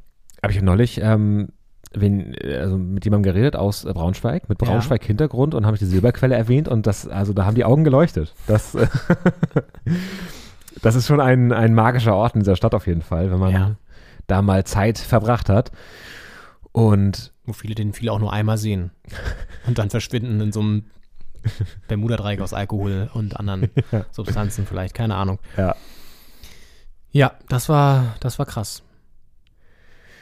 Das war krass. Ähm, krass war auch, also ist eine sch schwierige Überleitung, aber ähm, einer der großen Abschiede, die das Fußballjahr 2022 mit sich gebracht hat, Uwe Seeler stirbt Ende Juli 2022. Äh, uns Uwe, Hamburger Legende, DFB-Legende und ähm, das hat sich auf dieses Braunschweig-Spiel ausgewirkt, weil nämlich die Anstoßzeit war um 18.01 Uhr. Ja. Und äh, da war eine Schweigeminute davor zu Ehren von Uwe Seeler. Deswegen kam zu dieser sehr genauen äh, und etwas verspäteten Anstoßzeit. Und ähm, Wo Olli Dietrich noch diese krasse Rede gehalten hat im Stadion. Ja. Das war eine riesen Trauerfeier im, na klar, im Volksparkstadion. ja, ja, Mm, Uwe Seeler mit Sicherheit einer der größten und wahrscheinlich auch sympathischsten Fußballspieler Deutschlands. Auf jeden Fall. Zuletzt ja immer dann nochmal äh, zugeschaltet und interviewt worden, wenn es wieder darum ging, dass der HSV nicht absteigen soll. Der, der Dino, der Dino darf nicht sterben, hat er immer gesagt. Ähm, das schon auch ein paar Jahre her. Äh, inzwischen ja, glaube ich, die dritte oder vierte Zweitligasaison des HSV. Also natürlich als HSV-Legende da immer ganz vorne mit dabei, doch, dass doch bitte der, der letzte Bundesliga-Dino da Ja. auch in der Bundesliga bleiben soll. Ja. Das war ja immer mal wieder knapp. Und ja, den Wiederaufstieg hat er dann nicht mehr miterlebt. Das.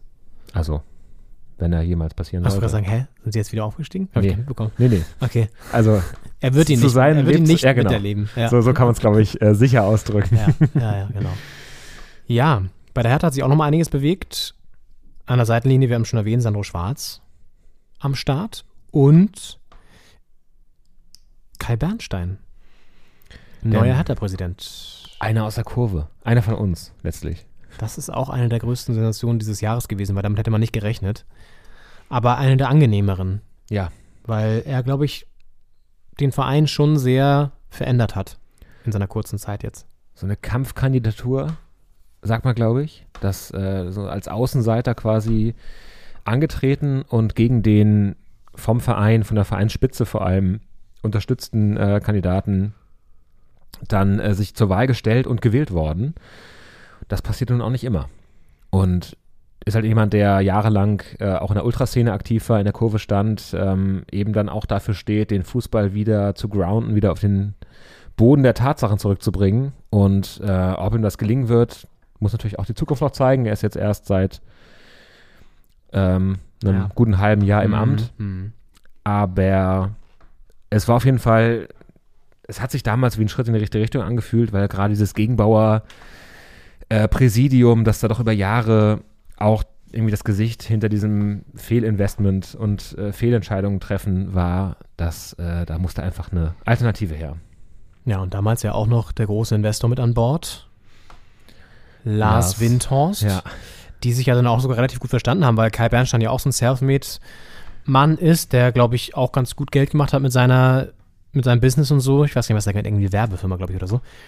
Auf jeden Fall ist der sehr erfolgreich und ist ja aus dieser Ultraszene entschlüpft und sympathisiert auch, glaube ich, mit denen. Das hat ihm wahrscheinlich auch sehr geholfen, aber mittlerweile eben auch in anderen Sphären unterwegs. Und trotzdem auf dem Boden geblieben und sehr sympathisch und kann halt diese Identifikation, die Hertha extrem fehlt nach wie vor mit der Stadt und mit, mit so einem, mit so einem generell, mit so einer Geschichte, glaube ich, versehen, die enorm hilft. So, ich glaube, das kann uns in Verbindung mit klugen Transfers, und da geht es ja auch gerade in eine ganz gute Richtung, wenn Fredi dann bleibt, den ich gar nicht so geil finde, ehrlich gesagt, so, aber gut, ist halt auch ein streitbarer Mensch. Trotzdem bewegt, bewegt er ja einiges da als Manager. Den, die, diesen Weg, das kann schon auch was werden, so. Muss man jetzt echt mal jetzt auch wieder abwarten, wie sie aus den Startlöchern kommen und so weiter. Wird, wird interessant und die Saison, da sind wir beim Thema interessant, war eine sehr skurrile bisher. Gerade in den Anfängen. Ja. Sehr durchwachsen, gute Leistung, wenig Ergebnis eigentlich. Immer mal doch nur unentschieden statt zu gewinnen oder auch mal verloren statt einen Punkt zu holen. Und dann dieser, das Pokal aus in der ersten Runde. Das waren alles keine schlechten Spiele. Ich meine, Hertha hat in Braunschweig 2-0 geführt, Ja. das dann aus der Hand gegeben und ist dann immer wieder gekommen, auch in dieser sehr bewegten Verlängerung. Das war so ein bisschen wie das WM-Finale. Ich habe mich da sehr erinnert gefühlt. Äh, in der Dramaturgie, sage ich mal. Äh, 2-0 geführt, das hergegeben, dann äh, in der Verlängerung auch äh, hin und her und äh, dann Elfmeterschießen. Und ähm, Ja, schade, dass wir keinen Mbappé hatten oder einen Ja. Messi. das stimmt. Das hätte einiges nochmal geändert. Und das, das Geld wäre ja da gewesen anscheinend. Also Ja. äh, fühlt sich zumindest so an, als wenn Ja. das Geld da gewesen wäre. Ja. Mm. Und trotzdem äh, fehlten da so die Ergebnisse und das äh, hat irgendwie die ganze Zeit Mut gemacht, aber wenn das so bleibt, wird es dann trotzdem wieder Relegation am Ende. Aber ich, man hat nicht das Gefühl, ich meine, Schalke ist jetzt ja auch abgeschlagen, letzter, auch so Vereine wie Bochum, die auch straucheln. Ich meine, das wird jetzt ein super wichtiges Spiel gegen Bochum. Mhm. Gut, wir verlieren aber so Spiele wie gegen Stuttgart leider auch in der letzten Minute. Das ist halt total blöd Ja, dann. ja, Jetzt zum Glück in Köln gewonnen, kurz vor WM-Pause. Das war nochmal wichtig für den Kopf. ja. Und die Saison in der Bundesliga generell war, war ja geprägt von Überraschung. Werder ist zurück, Ja, die wir ja auch noch unlängst besuchen konnten da in der Hansestadt. Und die haben auch das ordentlich durcheinandergewirbelt, das Tableau unter anderem. Und da haben wir nochmal wieder ein kleines Audio-Piece vorbereitet. Haben sie tatsächlich ein 0 zu 2 war es, ne? Gegen genau. Borussia Dortmund. man hat in der 89. Minute haben die noch 0 zu 2 zurückgelegen und haben das dann gedreht noch in ein 3 zu 2 in der Wahnsinn. verbleibenden Spielzeit. Und was Ole Werner da in der PK zugesagt hat, das hören wir uns jetzt an. Und dann kamen natürlich diese letzten fünf, sechs Minuten, die dann einfach wahnsinnig waren, die auch, glaube ich, dann mit rationalen Dingen nicht zu erklären sind, die aber einfach total für die Moral meiner Mannschaft sprechen und insbesondere auch für die Spieler, die dann nochmal reingekommen sind von der Bank. Ähm, ich glaube, es ist immer ja, schwierig, wenn der Trainer sich ähm, dann zum Start eines Spiels für andere entscheidet, vielleicht sogar mal über Wochen hinweg. Und umso schöner ist es dann eben, wenn man in solchen Momenten dann, und das gibt uns der Sport, das alles mit einer Aktion vielleicht auch manchmal umdrehen kann. Und deshalb freue ich mich sehr für meine Mannschaft, für die Spieler, dass sie sich hier heute dann unterm Strich doch noch für eine gute Leistung dann auch mit drei Punkten belohnt haben. Vielen Dank. Ja. Das war wirklich eine der verrücktesten Aufholjagden der letzten Zeit. Vor allen Dingen auch von einem Aufsteiger bei einem Titelfavoriten. Ne? Ich meine, Dortmund hat sich jetzt leider, was heißt leider, hat sich jetzt, also leider aus spannungstechnischer Sicht, ich weiß gar nicht so großes Überteam mit denen, aber hat sich ja auch schon wieder so halbwegs verabschiedet aus dem Titelrennen. Ähm, und dann drehen sie das Ding da in Dortmund, was ja auch extrem schwierig ist. Ja. Furios noch zu einem 3 zu 2. Das ist ja Wahnsinn. Ich meine, Bremen mit einer sehr guten Aufstiegssaison jetzt. Ähm, spielen jetzt nicht ganz oben mit, waren, glaube ich, zwischenzeitlich auf Platz 5 oder sowas. Und ähm, hat sich jetzt so ein bisschen normalisiert, aber obere Tabellenhälfte und hat so eine entspannte Saison dann auch, wo du auch in die Rückrunde gehen kannst, ohne da groß nach unten gucken zu müssen, erstmal. Und das hatte ja Stuttgart letztes oder vorletztes Jahr, aber mal diese Aufstiegssaison, wo ich sie gelobt habe. Nee, letztes Jahr waren sie ja in der Relegation Jahr fast, davor. vorletztes Jahr. Mhm. Und äh, das ist ja immer dann, ich meine, die zweite Saison ist die schwierige, hat Stuttgart letztes Jahr gezeigt. Aber Bremen auf jeden Fall äh, eines der Teams, die auch dafür sorgen, dass die Plätze da oben knapper werden, weil die das halt noch so ein bisschen aufmischen und da auch einen von beanspruchen. Auch so ein Team, das äh, das Tableau durcheinandergewürfelt hat, ist Mhm. Union Berlin, unsere lieben guten Freunde hier aus Berlin-Köpenick, Ja. Die da doch irgendwann mal auf Platz 1 standen und da auch nicht sofort wieder weggegangen sind. Mhm. Also, weil Ganz lange standen sie da. ja, auf Platz 1 stehen war die eine Sache, das zu verteidigen äh, in der nächsten Woche, war die nächste und dann äh, waren sie auf einmal da kaum mehr wegzukriegen. Da hatte man schon Herbstmeister-Fantasien in Köpenick. Wahnsinn. Und das alles ohne einen Max Kruse, ohne den großen Star. Geraldo Becker ist dann zu einem neuen Star geworden oder ein Jordan Sibachö, also auch wieder sehr gut verstärkt von, von Union, wieder eine kluge Transferpolitik gemacht. Aber übrigens, was ich auch ganz spannend finde, letztens Statistik gesehen, da ging es dann auch im Nachklapp der WM dazu, dass es kaum gute deutsche Talente gibt und da hat sich auch der Union äh, Sportdirektor darüber aufgeregt und dann gab es eine Statistik, wie viele Talente dann aus der eigenen Talentschmiede in, dem ersten, in der ersten Mannschaft stehen und bei Union waren es, glaube ich, null. Oder ein Talent oder so. Das ist halt auch die Kehrseite, ne? Sie kaufen halt einfach krass viel ein. Meistens ja auch eher gestandene Profis. Also so junge Talente haben da eher wenig eine Chance und wenn, dann sind sie auch von anderen Vereinen, was ja okay ist, aber so richtig so eine Talentförderung findet dann nicht unbedingt statt.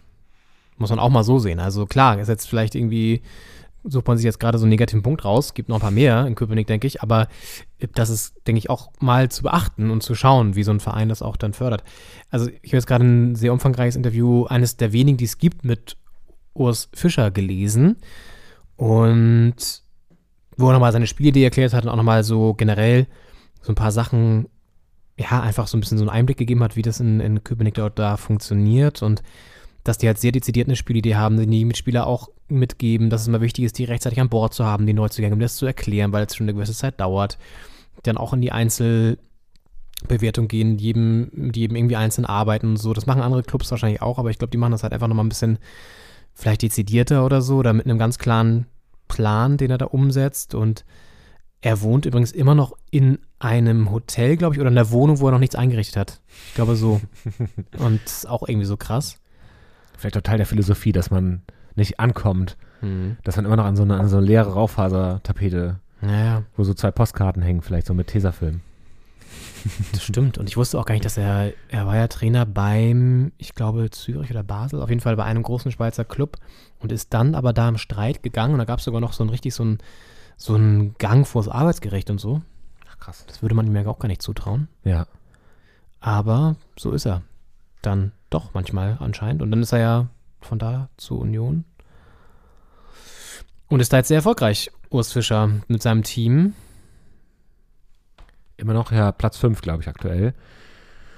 Und äh, natürlich die Mit Bayern Tuchfühlung nach oben. Ja, Aber die Bayern Bayern- ein bisschen abgestürzt, ja. haben sich das so ein bisschen zurück, zurückgekämpft. Äh, aber trotzdem, Gab ja auch ein paar Klatschen. Die haben ja richtig auf die, auf die sogenannte Fresse bekommen. die Bayern jetzt. Nee, Union. Union. Weißt du, wenn sie, wenn sie verloren haben, dann ja immer so Dann richtig, krass. Ja. Aber ja, also unter anderem jetzt ja 1 zu 4 gegen Freiburg und sowas alles genau. Da gab es ja diese ganzen doch sehr hohen Niederlagen noch, ne? Also 0 zu 5 gegen Leverkusen, solche Geschichten. Ja, stimmt. Ja. Gut, aber irgendwann war halt auch aufgrund dieser Dreifachbelastung mit der Europa League und so weiter, war es halt irgendwann auch klar, dass, das, dass sie federn lassen müssen. Ja. Und es sind ja auch eher ein Team des Minimalismus. Also die ganzen Europa League-Spiele, da haben sie ja, glaube ich, mit 6 zu 2 Toren oder so sind sie ja, glaube ich, weitergekommen am Ende. Also immer so 1-0 gewonnen Ja. Äh, und dann mal 0-1 verloren. Also sehr minimalistisch, aber in der Liga dann manchmal dann auch die höheren Klatschen kassiert. Ich weiß nicht, wie es dir geht, das wollte ich mal kurz einschieben, aber ich hatte, ich habe jetzt ein paar Mal erwischt, wie ich schon richtig Bock habe, wieder auf die Bundesliga. Mhm. Einfach so auf auch wieder so echten Fußball, in Anführungszeichen, weil die WM ja einfach wieder auch so ein komisches, künstliches Konstrukt war. Aber irgendwie ja, irgendwie habe ich da Bock drauf. Ja. So. Auch so auf das Ende dieses schlechten Gewissens so ein bisschen. Also man hat ja WM Ja. geguckt, man hat immer gedacht, ähm, jetzt nicht, ob man es darf oder nicht, man, jeder darf das gucken, wenn er möchte. Aber man wusste ja auch, dass viele das bewusst nicht gucken und Mhm. dass die auch gute Gründe dafür haben.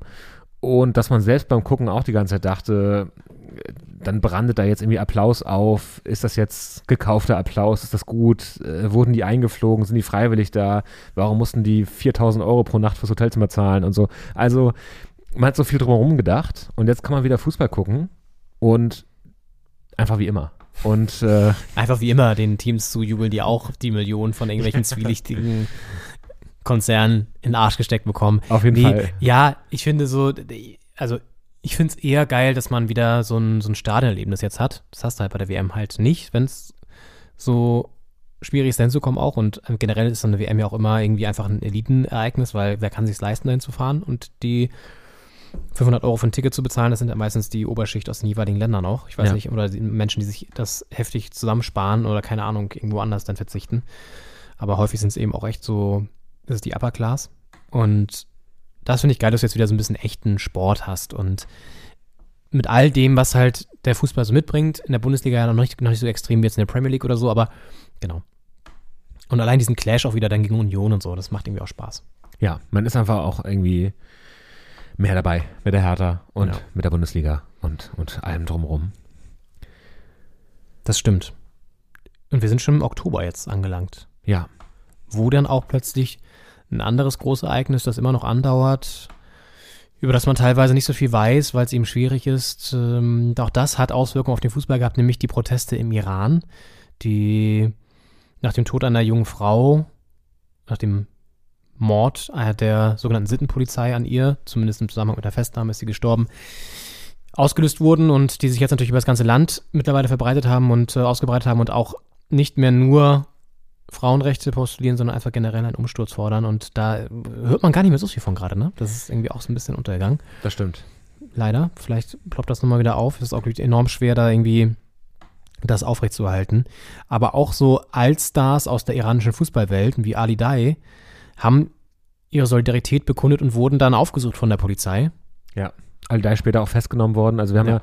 die erste Oktoberfolge hieß politisch wie selten. Und äh, das sollte sich doch durch den ganzen Monat ziehen und dann auch den, den Rest des Jahres eigentlich, weil doch immer wieder dann der, Poli- der, der Fußball auch ähm, ja, seine politische Seite gezeigt hat. Das ist ja auch eine Sache, die wir schon lange fordern, immer wieder ansprechen, Ja. dass Fußball nicht unpolitisch sein kann. Und Ja. das zieht sich von Bekundungen von Spielern auf dem Platz, wenn da irgendwie ein T-Shirt äh, getragen wird oder ein Trikot oder ein Niederknien oder ein äh, irgendwie eine Geste äh, bis hin zu Entscheidungen von Verbänden, äh, wie man dann mit so einer WM umgeht oder mit so einer One Love Armbinde und solchen Sachen. Und das hat da irgendwie im Oktober angefangen, sich doch Bahn zu brechen, auch mit diesen Protesten im Iran, äh, die jetzt auch, also man fragt sich ja, wie lange kann sowas dauern? Also wie lange kann ein, ein Volk, ein Land so im Protest sein? Frage ich mich immer. Und äh, Naja, das Problem ist einfach, dass dieses Land enorm abgeschottet wird durch die Machthaber und dementsprechend schwierig Support bekommen kann, weil einfach wenig Sachen nach außen dringen und die Weltgemeinschaft da auch nicht so den Fokus darauf legt, weil es einfach auch einen Krieg in der Ukraine noch gibt und generell noch ein paar andere Krisen, die gelöst werden müssen. Das ist halt die Scheiße, ne? Und dann ist es gerade einfach eine Gemengelage, die in dem Land wahrscheinlich enorm brisant und, und, und, und hochkocht, die dann aber irgendwie darüber hinaus schwer nachzuvollziehen ist, weil eben viele Kanäle dicht gemacht werden. Und dann sieht es jetzt so aus, wie es jetzt aussieht. Also ich hoffe, dass das irgendwie schon nochmal wieder auch mehr Beachtung bekommt und vielleicht auch nochmal wieder einen, an Schwung erfährt. Aber ja, es ist halt, das ist halt das Eklige an solchen autoritären Regimen wie auch in China, die dann einfach mal alle Kanäle dicht machen können, Nachrichtenkanäle und dann ist halt einfach Schicht im Schacht. So. ja, ja. Das ist halt das, das Absurde. Naja, gut, dass es bei uns wenigstens noch eine offene Telefonleitung gibt in, zum Doppelpass. Die wird nicht dicht gemacht, nämlich. Das Lange stimmt. der Wurstkönig aus Bayern die Nummer gespeichert hat. Auf der Kurzwahltaste. Ja, wirklich, wollte ich gerade sagen. Der hat ja auf Kurzwahl und äh, hat sich da auch eingeschaltet, als dann im Doppelpass um und auch ein bisschen gegen die WM in Katar gestritten wurde. Und das hat äh, Uli gar nicht gefallen. Da musste er anrufen und hat sich dann darüber beklagt, wie das denn sein kann. Und das klang damals so. Und eines ist jetzt schon sicher, die WM und auch das, das Engagement des FC Bayern und andere Sportaktivitäten in der Golfregion wird dazu führen, dass die Arbeitsbedingungen für die Arbeiter dort besser werden und nicht schlechter. Denn ich habe noch nie in solchen Sendungen was gelesen oder gehört über Dubai, über Kuwait, über Allein, über Sharjah. Es wird nur über Katar gesprochen. Uli Hoeneß. Uli Hoeneß damals und äh, hat dann auch so Runde Widerspruch bekommen äh, und wurde auch angemerkt, dass es ja klar ist, wenn er da mit, mit Katar unter einer Decke steckt finanziell, dass er dann auch Fürsprache hält. Ähm, aber ja, es ist irgendwie, es war ja kurz, also deutlich einen guten Monat vor WM-Start und hat, glaube ich, ja, so ein bisschen auch einer Strömung in der Gesellschaft entsprochen. Also ich weiß nicht, wie hast du so wahrgenommen, die Stimmung um die WM rum? Also die allermeisten, viele haben es nicht geguckt, glaube ich. Ähm, einige meinten so, ja, auch mal gucken, wie es sich anfühlt. Und es gab aber auch Leute, die einfach sagten, nee, wieso, wieso lassen jetzt boykottieren? Und das da deren Sprecher ist, ist Uli Hoeneß dann so ein bisschen. Ja, Uli Hoeneß ist von, von vielen Sparten und von vielen Randgruppen, glaube ich, der Sprecher. Unter anderem auch so von der deutschen Wurstfabrik äh, äh, Zunft. Nein, keine Ahnung. Also, ich glaube, ja, ich glaube, man muss ein bisschen sortieren. Ich glaube, Uli Hoeneß hatte natürlich eine gewisse Motivation im Hintergrund und fühlte sich dann berufen, da irgendwie anzurufen. Und klar, ich meine, in gewissen Punkten kann man das ja auch durchaus mal ernsthaft diskutieren. Wir haben das ja auch dann gemacht und mit Ronny Blaschke auch nochmal aufgegriffen, der ja auch sagt, dass Uli Hoeneß da teilweise vielleicht gar nicht so Unrecht hat, dass sich Sachen verändern und verbessern, vielleicht sogar durch das, nicht das Engagement des FC Bayern, aber generell durch die WM. Es ist halt die Frage auch, wie das dann wirklich ist und ne, ob das dann auch nachhaltig verändert wird. Andere wiederum sagen, das reicht noch lange nicht aus. Da reden wir dann über Human Rights Watch, die sagen, klar, es hat sich gewisse Sachen haben sich da irgendwie verändert, aber das kommt nicht so wirklich bei den Arbeiterinnen und Arbeitern an. Also es ist halt immer die Frage, welche, ja, auf was du es, glaube ich, auslegst. Klar gab es da leicht, leichte Verbesserungen, aber ich erinnere mich noch, als ich mich mit dem Fotografen getroffen habe, mit Mohammed Badani, der ja da auch vor Ort war und die porträtiert hat und so weiter. Auch zu einem Zeitpunkt, als vielleicht noch nicht so der Fokus auf der, der Welt darauf lag und der ganz klar auch Missstände beschrieben hat, die bis heute nicht beseitigt sind und die, glaube ich, auch einfach noch so bleiben werden. Und ich, du hast ja diese Doku gesehen im ZDF, mit Jochen Breyer auch, wo dann einfach auch nochmal diese klare, ja, ganz unterschiedliche, ich sag mal, Wertschätzung auch von Frauen und von, von, von, von Homosexuellen offenbar wurde. Und das wirst du natürlich durch so ein Turnier nicht ändern. So. Und trotzdem, das werden wir ja auch noch gleich tun, wenn wir über die WM diskutieren, ist halt die Frage, ob du da als Deutschland immer so den moralischen Zeigefinger heben musst und dich so aufspielst, als das Land, das alle Maßstäbe einhält und sozusagen immer best of the best ist. Oder ob es nicht manchmal auch gut tut, mal sich ein bisschen zurückzuhalten trotzdem Kritik zu üben, das Ganze kritisch zu begleiten, aber vielleicht nicht immer mit so einer gewissen Arroganz dahinter auch, ne? Das ist, glaube ich, so eine der Lehren aus der WM, aber da kommen wir vielleicht noch später zu. Aber ja, weil du es gefragt hattest irgendwie. Ja, ich denke auch, ich fand es bei, bei Ronny Blaschke im Interview sehr spannend, als er meinte, dass Deutschland dann ja bei der WM, äh, bei der EM 2024 selbst Gastgeber ist und dann auch in einigen Punkten ja. auch sich an die eigene Nase fassen darf und auch mal gucken darf, wie gehen wir eigentlich mit so speziellen Sachen, wo es dann eher so Nachhaltigkeitsthemen sind als jetzt äh, Frauenrechte. Aber. Ja, aber auch so Fair Trade, ne? Zum Beispiel. Mhm. Also sein Beispiel war ja, glaube ich, Adidas und ja. Trikotherstellung, weil das ist ja nach wie vor auch ziemlich abenteuerlich, wo die hergestellt werden, was die Menschen, die das herstellen, an Lohn bekommen und so. Und ja, ja, dass dann auch die Arbeitsbedingungen dann auch ein Thema sind. Ja. Und dann auch mal, ja, jeder bei sich gucken darf, wie, wie die hohen Ansprüche dann so umgesetzt werden. Mm, ja, ich denke auch, äh, die WM thematisieren wir gleich dann nochmal, wenn es November, Dezember geht. Im Oktober war dann noch bei der Hertha ein großes Thema. Last Windhorst und eine vermeintliche oder, oder angebliche mutmaßliche ja. Schmierenkampagne. Ja. Eine Firma in Israel, die da irgendwie eine Rechnung geschickt hat an, an Lars Windhorst, so von wegen äh, Betreff Schmierenkampagne, äh, die Zahlung noch ausstehend. Und dann dachte ja. man, Momentchen mal. Ähm, das ist dann, ich glaube, der Financial Times aufgefallen in der Recherche, dass es da ein, ein Verfahren gab in Israel, wegen einer Zahlung und äh, dann kochte das sehr hoch. Ist bis heute ja nicht klar, was da jetzt dran war und was nicht. Klar ist nur Lars Windhorst und die Tenor Holding ist ausgestiegen aus äh, dem Investment bei Hertha BSC.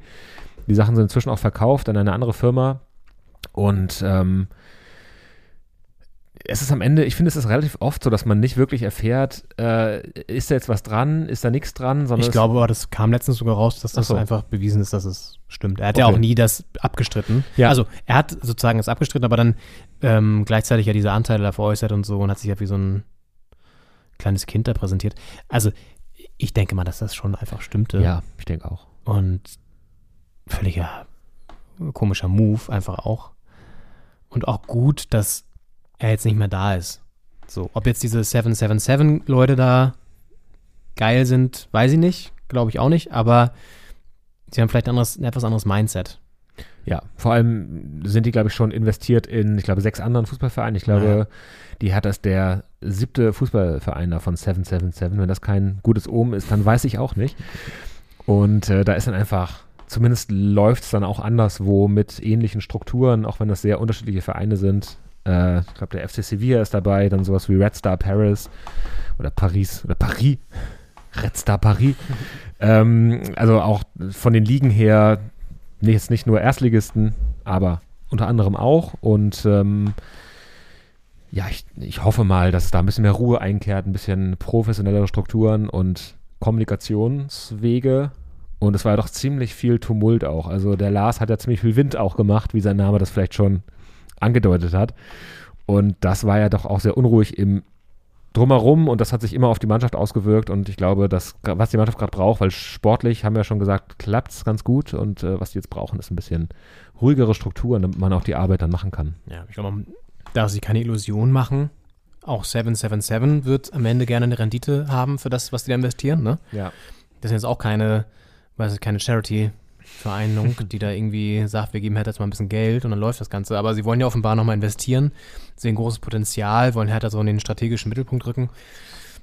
Alles natürlich Ankündigungen, da müssen erstmal jetzt Taten folgen, ob das dann so kommt und wie das dann genau aussieht, ist auch die Frage. Ist ja auch schon die Rede davon, dass Spieler dann in anderen Teams aus diesem Portfolio vielleicht dann zu Hertha wechseln könnten oder umgekehrt, dass, dass junge Talente ausgeliehen werden an diese anderen Teams, um die da ein bisschen aufzupäppeln und spielen zu lassen und so. Das ist natürlich in so einem Gefüge möglich. Das macht ja äh, RB Leipzig auch nicht anders. Es ist die Frage, ob das so ein geile, geile, geile, äh, geiles Vorbild ist, aber gut. Ja. Es ist halt, ich glaube, wir haben uns mit dem Teufel eingelassen. Jetzt ist der eine weg und jetzt haben wir halt, ich meine, sieben ist ja auch die Zahl des Teufels, wenn mich nicht alles täuscht. Ähm, das haben wir jetzt natürlich an der Backe nach wie vor. So, also Das stimmt. Zurückgekauft kriegt man es nicht, also da äh, wechselt jetzt nur der jeweilige Geschäftspartner. Das ist richtig, ja. Gut. Das, da war es jetzt ein kleiner Vorgriff sogar aufs Ende des Jahres schon. Im Oktober war einiges los, ne? Also wenn man sich so anschaut, was wir da so besprochen haben, unter anderem auch noch mehrere Interviews, die wir geführt haben. Es gab dieses sehr brutale Video eines Polizisten, der rund um das Hamburg-Derby einen Fan am Boden liegend mit Schlägen malträtiert hat, wo wir immer noch darauf warten, da werde ich auch nochmal nachfassen jetzt zur nächsten Folge, wie da eigentlich der Stand der Dinge ist. Da kam ja die ganze Zeit immer so, ja, ist noch im Laufen, ist noch im Laufen, Ermittlungen laufen noch. Wo uns ja sogar der Fananwalt er- erzählt hat, äh, das ist eindeutig Gewalt, da muss man sie nochmal überprüfen.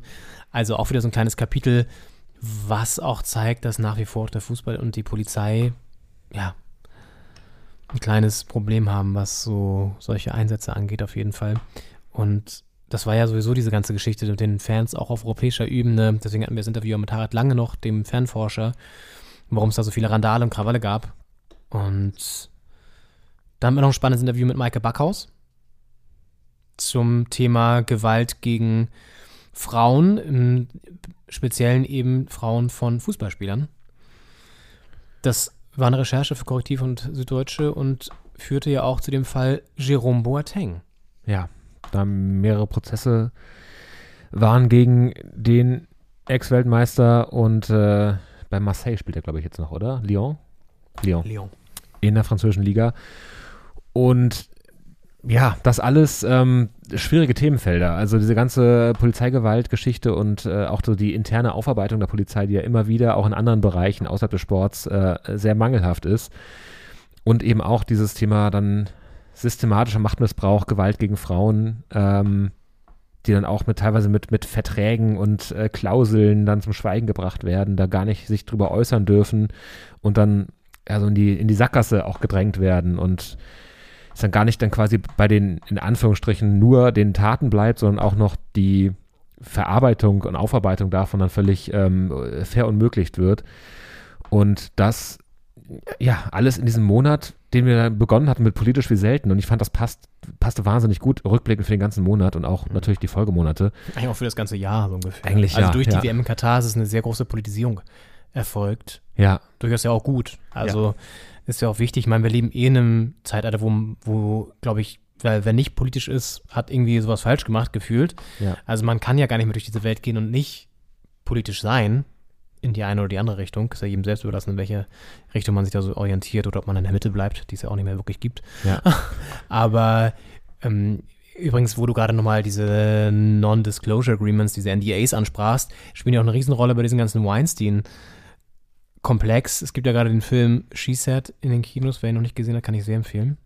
Und der das auch nochmal sehr aufarbeitet und da auch spielt es auch eine große Rolle, dass die Frauen, die von ihm da auch vergewaltigt oder missbraucht wurden, auch diese NDAs teilweise unterschrieben haben und eine Abfindung bekommen haben und dann aber komplett ihre Kontrolle über ihre, ihr Leben dadurch abgegeben haben Mhm. und teilweise auch nicht mehr irgendwie zu Therapeuten gehen durften, ohne mit der Firma, diese Miramax oder was es da war, Rücksprache zu halten. Also so eine absurden Geschichten dann halt. Ne? Und ich glaube, ganz so krass war es jetzt vielleicht in dem Fall nicht beim Thema ja, Gewalt gegen Spielerfrauen, aber eben schon auch in die Richtung. Es geht ja auch um ein System, was dahinter steckt, aus Beratern und aus der Fußballszene generell, die natürlich auch ein Interesse daran haben, dass ihre Schäfchen nicht als Schläger dastehen, sondern als Fußballspieler. Da passt es natürlich nicht ins Bild, wenn da eine Frau mit blauem Auge plötzlich auf dem Handy aufploppt. Auf jeden Fall. Den politischen Oktober haben wir dann beendet mit einer Auswärtsfahrt mal wieder. Stimmt. Es ging nach Bremen. Nach Bremen gefahren zum Auswärtsspiel und also so richtig Glück gebracht haben wir der Hertha bisher noch nicht, wenn wir da mitgereist sind. Wir haben in Braunschweig verloren, wir haben auch in Bremen verloren. 0 zu 1 nach einem sehr späten Treffer von Lücke. Pfui. WM-Fahrer, das konnten wir damals noch nicht ahnen. Haben wir aber schon abgefragt damals immer in Ja. den Umfragen. Auf jeden Fall, ja. Und waren sie alle äh, sehr einig, stimmte dann ja sogar auch. Ja. Und äh, Niklas Füllkrug äh, hat da ja das Ding reingeköpft in der 84. Richtig eklig, ey. About richtig eklig und ähm, als es dann, das haben wir dann, glaube ich, auch besprochen in der Folge äh, später, als ähm, der Bundeshansi sein, seine Jungs für Katar zusammengestellt hat, hat er ja, wurde gefragt, warum denn Niklas Füllkrug und hat er irgendwie gesagt, ja, dieser Kopfball damals, das hat er schon gut gemacht. Und ich, also so viele, der macht schon auch gerne mal Kopfballtore, aber es war kurz vorher gewesen und ich glaube schon, dass die Hertha ihn da nach Katar gebracht hat. War ja auch einer der wenigen Lichtblicke da beim Turnier letztendlich für die deutsche Fußballnationalmannschaft. Und wollen wir nochmal so ein bisschen Bremen-Atmosphäre reinschnuppern? Nochmal so ein bisschen in die, ins Weserstadion schalten. Wir haben ja danach ein paar Fans noch gefragt, wie sie den Auftritt der Hertha bewerten. Und die waren natürlich enttäuscht und haben bei uns am Doppelspitzenmikro Folgendes gesagt. Also ich habe mich ganz ehrlich gefragt, dieses Spiel plätscherte die ganze Zeit dahin. Und wie kann es sein, dass Bremen eigentlich ohne Chance dann irgendwann Mitte der 80er so ein Tor macht? Das ist für mich völlig unverständlich, wie offenbar da die Abwehr überhaupt nicht funktioniert. Und dann das passiert und die mit 1-0 vom Platz gehen mit drei Punkten. Danke dafür. Danke dafür. Die war geladen, richtig auch. Ja, da haben wir noch mit den, mit den Fans gesprochen, direkt, äh, ich glaube noch im Stadion sogar, äh, Ja, war das da genau. auf dieser Zwischenebene. Ja. Ähm, diese, wie hieß das denn noch, wo die, wo die Zeit das räumen wollte? Das hat doch so einen geilen Namen. Zwischenebene, oder nicht? Ist es nicht so? Ah, es hat irgend so einen Amtsnamen hat das noch. Naja, reichen, reichen wir nach. Ja. ähm, die Zu Zulaufebene, Zustromebene oder so irgendwas. Zuführungsebene. Nee, ich glaube wirklich Zwischenebene, oder? Kann sein. Das war immer so eine, eine ständige Durchsage. Bitte räumen Sie die Ja, ja. Zwischenebene. Mhm. Ja. Und weißt du noch, wie wir davor gefilzt wurden und so? Ja. Das war ja auch so absurd, ey. Habe gedacht, ich mache jetzt einen äh, Interkontinentalflug, aber, aber nein. Das war einfach nur der Zugang durch, zum Gästebereich äh, des Stadions, des Weserstadions. Das war sehr ausführlich, wurde gefilzt und danach wurde sehr ausführlich Pyrotechnik abgebrannt. Ja, Also stimmt. die Hat Filzung nichts gebracht. haben da die, die viel ertastet, aber keine, keine Pyros auf jeden Fall. Ja. So wird sonst nur kontrolliert, wenn Tim Wiese auf den Freimarkt geht. Aber der war ja sogar auch Thema dann, also haben wir noch ein bisschen drüber gesprochen, der sich ja, Ja. unlängst da in dem Zusammenhang, also im, im, im Vorlauf des Spiels, also nicht jetzt wegen des Spiels, aber irgendwann davor mit ein paar Größen des Bremer Nazi-Zirkels getroffen hat. Oder zumindest auf dem Freimarkt unterwegs war. Tim Wiese verspielt auch ein bisschen seine Karriere hinten raus. Naja. Ja, auf jeden Fall. Ja, wir haben dann noch Malte Bürger getroffen vom, von der Deich, äh, Deich, äh, Deichkind. Der Frontmann von Deichkind. Genau. Wissen viele nicht, aber Ja. ja. die haben ja oft eine Maske auf, wenn sie da auftreten, weiß man gar nicht, wer da so dahinter Ja. steckt unbedingt.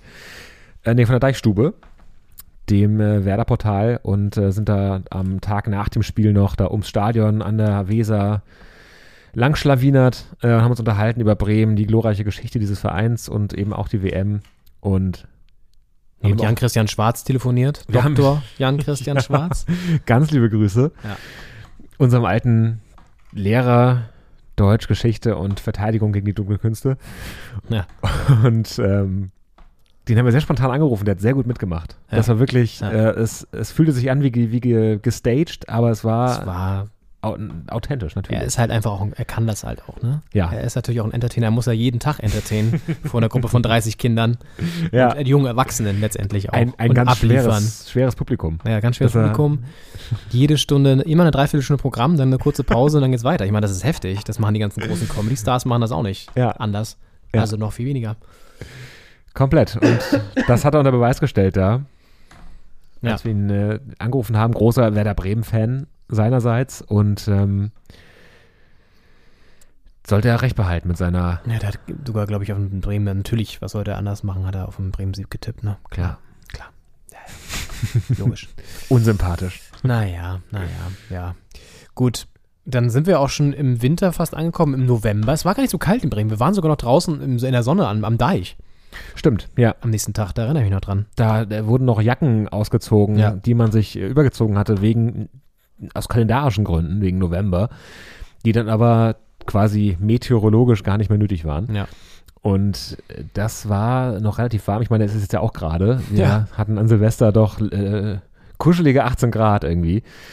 Ähm, und der November kam dann ins Haus und äh, mit einer sch schlimmen Nachricht äh, aus diesem ganzen ähm, Thema Iran haben wir auch schon besprochen, schon anklingen lassen. Ali Dai wurde festgenommen, äh, gehörte zu denen, die sich ganz früh mit dieser Bewegung äh, solidarisiert haben und aus dem Sport heraus das Zeichen gesetzt haben, das äh, ist wichtig und richtig und der dann auch, äh, wie viele andere, Konsequenzen spüren musste und dieses Regime auch zu spüren bekommen hat. Und trotzdem, glaube ich, ein wichtiges Zeichen war eben, dass der Sport nicht unpolitisch ist und dass auch Ex-Sportler sich da eine Stimme haben und nicht nur auf dem Platz, sondern auch abseits des Platzes. Ja, ich meine, er ist nur eine Person und ist ja auch nicht gestorben oder so wie andere, die festgenommen wurden und dann umgebracht wurden. Muss man Ja. auch mal so, glaube ich, einordnen. Aber klar, ist natürlich eine sehr, sehr berühmte Figur, die, wo der FC Bayern ja sogar auch nochmal sich dann eingesetzt hat und versucht hat, da irgendwas zu, deichseln, was ja auch mal so ein geiler Move ist. Ich meine, gut, muss man ihnen zugutehalten, dass sie sich dann da einsetzen. Das ja, macht ja auch nicht jeder Verein wahrscheinlich. Insofern muss man das ja auch gar nicht so krass kritisieren. Aber ja, der ja bei den Bayern noch eine sehr erfolgreiche Zeit hatte, Ali Dai.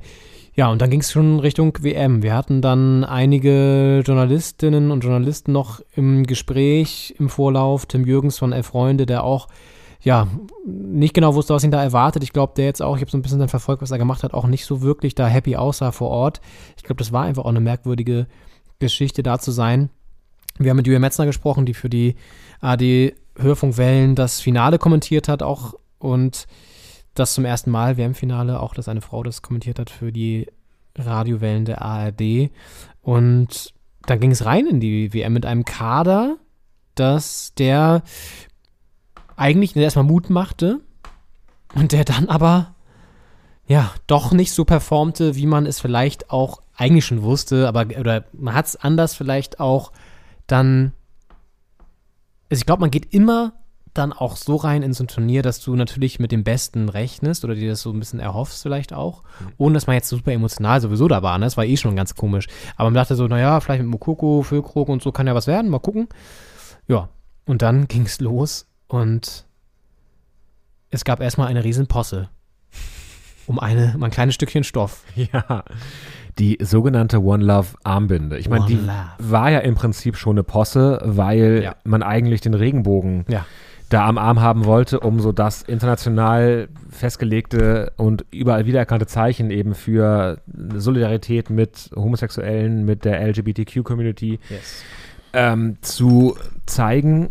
Und das wurde untersagt. Dann hat man sich irgendwie so eine Notlösung überlegt und hat Ja. diese One Love Binde erfunden, mehr oder weniger, oder Das klingt für mich auch wie so eine Boyband eigentlich oder so.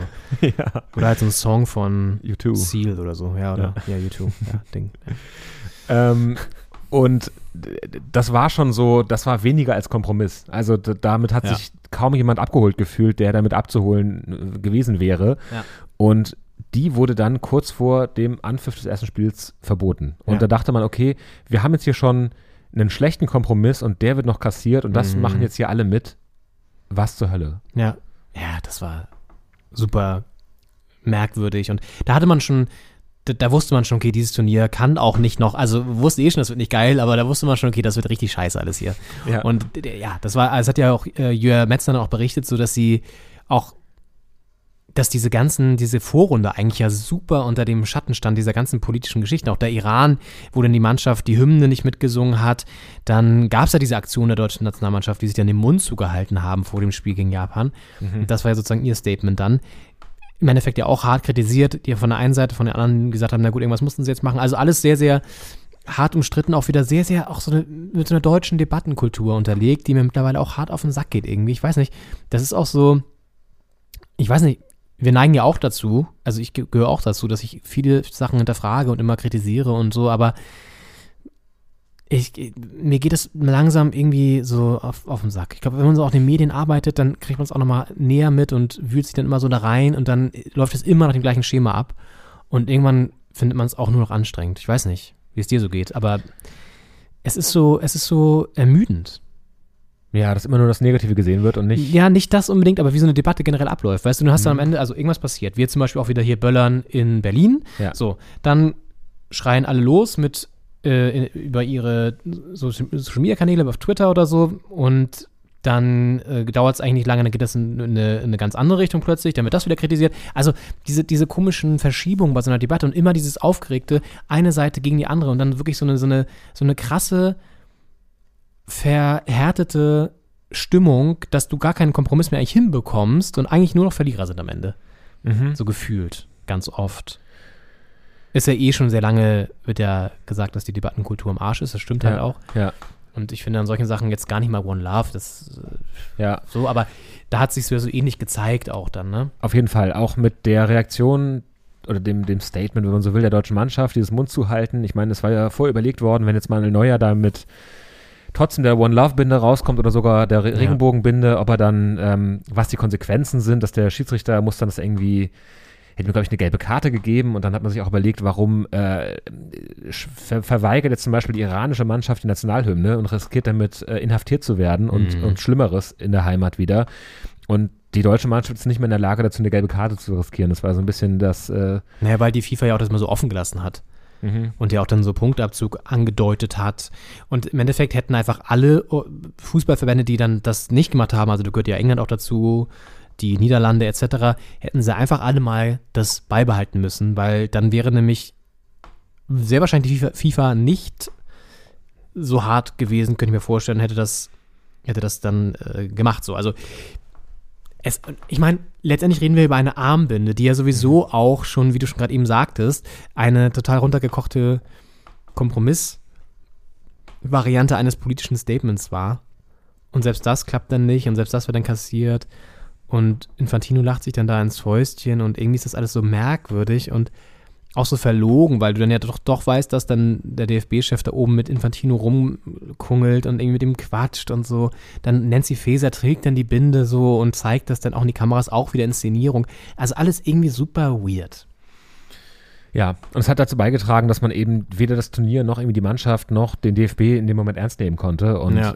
eben auch, man muss sich halt überlegen, auf welcher Ebene muss das jetzt, das Statement auch mal gesetzt werden. Und ich finde, da muss man die Spieler auch mal in Schutz nehmen, weil die haben jetzt was gemacht, so, die haben nicht einfach nichts gemacht.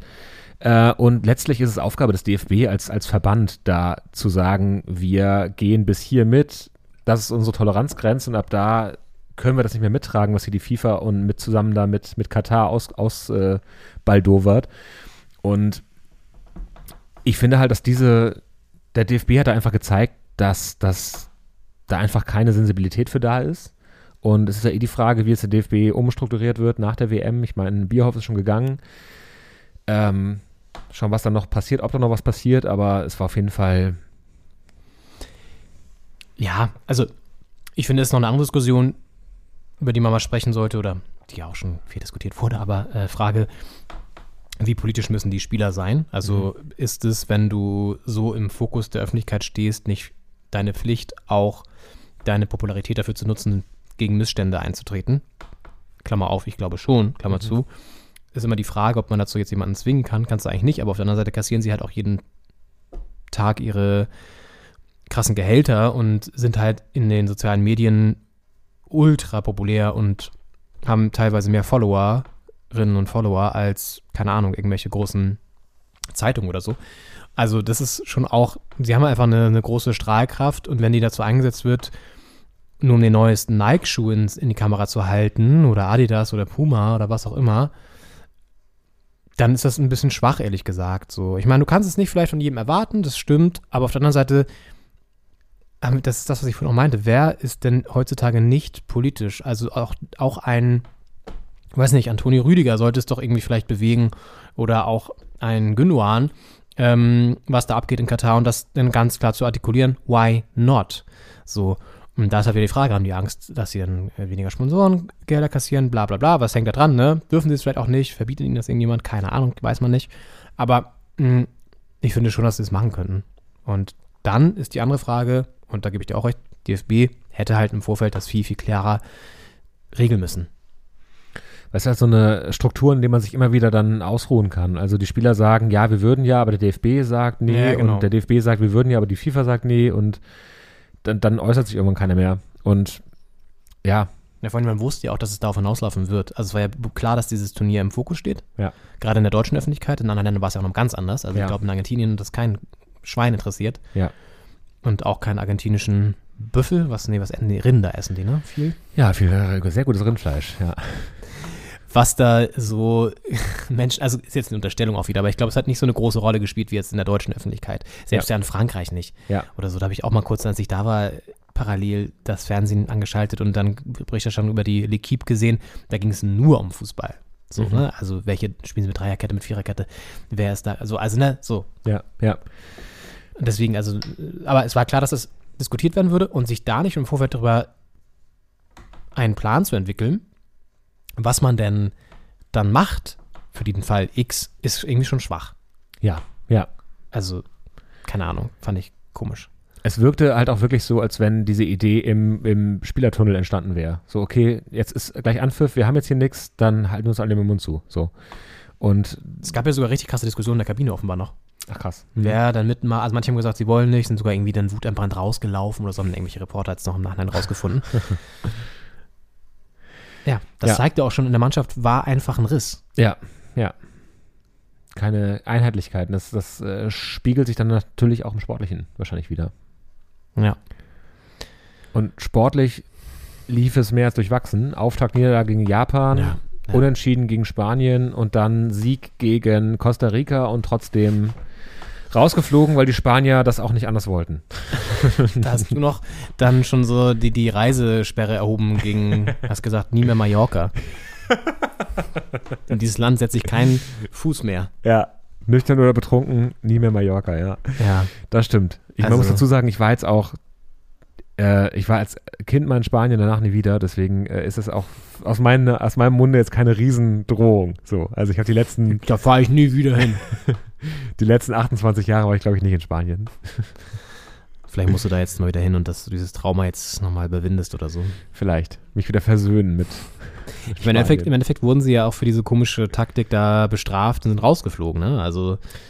Komplett, ja, Gegen dann Marokko. gegen Marokko dann rausgeflogen. Ich meine, es hätte ja auch sein können, ich war ja dann dafür irgendwann, dass wir Costa Rica gewinnen lassen und dann Spanien einfach Ja. mit in den Untergang reißen. Wäre ja möglich gewesen zwischenzeitlich. Ja, aber vielleicht äh, fahre ich einfach irgendwie nach Bilbao oder so, die sagen ja auch nie wieder Spanien. Ja, Baskenland hast du gute Chancen. Ja. Aber das ist auch so geil. Ich erinnere mich auch noch daran, dieses Spiel gegen Costa Rica war ja auch so völlig absurd. Das war ja so ganz komisch. Ja. Gab es ja auch drei Milliarden Chancen. Ja. Am Ende, was war 4-2? 4-2, 4-2. Ja. mhm. Füllkrug da noch mit der Bude und so auch. Es ist halt alles irgendwie so. Dieses Spiel war in seiner Merkwürdigkeit auch wieder so ein, so ein Symbol für dieses Turnier irgendwie. Dann danach dieses, klar, da war Deutschland raus, dann war Hansi bei SSZ und äh, Schweini, wurde dann da kurz geroastet, äh, hatte aber gar keinen Bock darauf eigentlich. Und äh, also alles auch so merkwürdig. Dann haben wir uns auch darüber aufgeregt, dass doch irgendwie keiner Konsequenzen zieht. Jetzt ist Olli dann ja wenigstens mal konsequent gewesen, so halt. Wahrscheinlich wurde ihm das aber auch sehr nahegelegt.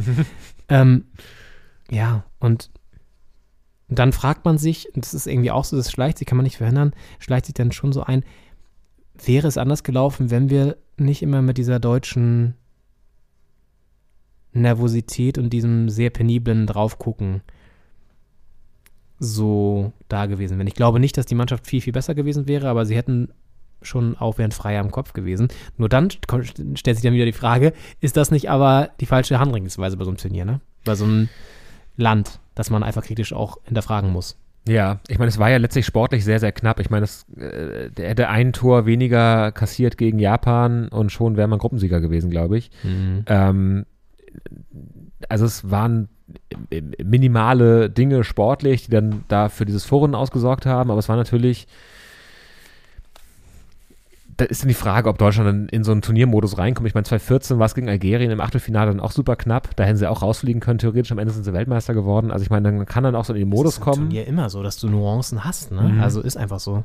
Auch Und- Argentinien, die sind ja auch dann ge- gegen, sorry, das ist kurz, äh, Ja. nur, äh, gegen Australien ja auch im Ende noch ein Bedrängnis gewesen, so. Also, Ja, so. gegen Saudi-Arabien, äh, doch Saudi-Arabien haben sie verloren, das Auftaktspiel. Ja, Äh, und also ich meine, auch kein astreines Turnier da für die.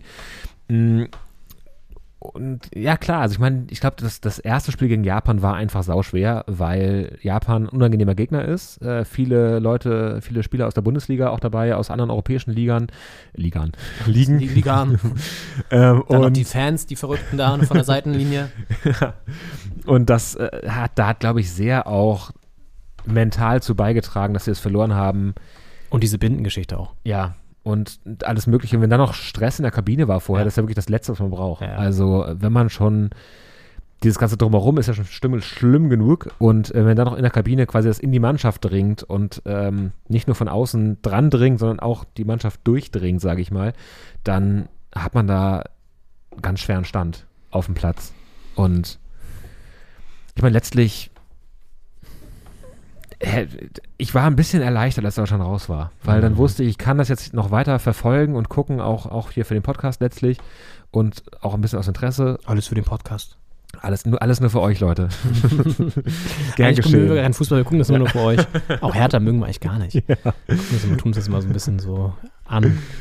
Nee, ja, So ein bisschen äh, äh, ähm, erleichtert, dass Ja. ich das jetzt zur Not auch nicht gucken kann. So und zur Not auch mich in dem Gefühl jetzt gar nicht mehr dieses, diese Ambivalenz haben muss aus irgendwie abgestoßen sein von dem Turnier und trotzdem emotional äh, angefixt dann von, von der deutschen Mannschaft. Wenn die dann spielen in der K.O.-Runde, ist man immer dabei. Und Ja, wobei Ja. auch da nicht mehr mit dieser Emotionalität, die man mal hatte, noch in der Schulzeit oder so, ne? Das war ja auch alles nochmal irgendwie anders. Haben wir ja auch, glaube ich, schon dann in der Folge danach besprochen, dass man einfach nicht mehr diese, diesen Thrill hat, den man mal hatte, weil auch die Leute nicht mehr auf dem Rasen stehen, die man mal geil fand. Wie Schweini, keine Ahnung, auch mal Ballack oder so, ein Klose, einfach so, so, so Leute, mit denen man sich auch ein bisschen mehr identifizieren konnte, zumindest noch. ja. Ein Hummels, ein Mertesacker, ein Lahm, ein Philipp. Was mich da wieder reingezogen hat, waren zwei Teams, die mich begeistert haben. Und zwar einmal Marokko und Kroatien. Ich meine, Kroatien war schon vor vier Jahren im, im WM-Finale, ist Vize-Weltmeister gewesen, amtierender in diesem Turnier. Und hat auch wieder das Halbfinale erreicht. Und dann kam dazu Favoritenschreck Marokko. Es ist das Mhm. erste afrikanische Team, das ein WM-Halbfinale erreicht. werfen Cristiano Ronaldo und die Portugiesen raus, werfen die Spanier davor raus, also die ganze iberische Halbinsel äh, zittert da vor dem, wenn man so will, ja, Nachbarland so über Mhm. das Mittelmeer rüber. Und ähm, das, das waren so Geschichten, wo man auch gerne dann geguckt hat. Also Marokko, Spanien, habe ich irgendwie schon gedacht, haben wir, glaube ich, beide gedacht, dass äh, Spanien irgendwie nicht die Überzeugungskraft hat auf dem Platz, auch in unserer Gruppe, dass man denkt, die äh, kommen jetzt auf jeden Fall locker ins Halbfinale. Und ähm, deswegen habe ich das Spiel gern geguckt und mich dann auch gefreut. Ja, Marokko einfach Passion, ne? Das Ja. ist das, was vielen Teams ab, abgegangen ist. Also was Spanien abgegangen ist, Deutschland sowieso. Dann Portugal, gut, die haben das teilweise durch Qualität ausgeglichen. Mit diesem absurden 6 zu 1 da oder was war, jetzt gegen Schweiz. Das ja. war ja auch so krass noch. Aber Marokko hat es einfach vollumfänglich auf den Platz gebracht und dann ja erst gegen Frankreich rausgeflogen im Halbfinale. Und ich muss sagen, bei mir kam so ein bisschen WM-Stimmung auch in Frankreich auf. In Montpellier habe ich dann ja gesehen gegen Polen das Achtelfinale. Da waren sie sehr, sehr gut auch, gar nicht so krass dominant, weil sie am Anfang ja auch ein bisschen gestrauchelt da haben und so, aber dann halt doch souverän das Ganze bestritten haben und äh, einen Spieler wieder rausstachen, nämlich Kian Mbappé, der ja auch im Finale noch eine entscheidende Rolle spielen sollte. Und da kam bei mir so ein bisschen WM-Feeling auf, muss ich sagen. In Spanien gar nicht mal. Also da habe ich ja Deutschland-Spanien geguckt und da war gut, das war Baskenland. Da waren die eh nicht so on fire. Das passte dann auch alles ins Bild. Und dann geht es genau das aus, habe ich dann ja im Hotelzimmer geguckt und dann noch ein bisschen rumgebrüllt. Ich kann dann auch nicht so, ich kann das auch nicht so ruhig gucken dann. Ich muss dann schon noch ein bisschen brüllen. Naja, aber dann im Finale habe ich auch wieder gebrüllt, muss ich sagen. Das war schon auch heftig, da kommen wir gleich noch zu. Aber wo du Kroatien ansprachst gerade noch, habe ich gar nicht so viele Spiele gesehen, ehrlich gesagt. Deswegen habe ich die gar nicht so auf dem Schirm jetzt gehabt bei dem Turnier. Du hast natürlich vollkommen recht, dass das wieder auch eine Überraschung ist, dass sie das Halbfinale erreicht haben. Abgezockt einfach, abgewichst ohne Ende. Und ja, Marokko trotzdem so das Team des Turniers, ne? Muss man sagen. Klar, Argentinien als Weltmeister, aber trotzdem Marokko zumindest in our hearts.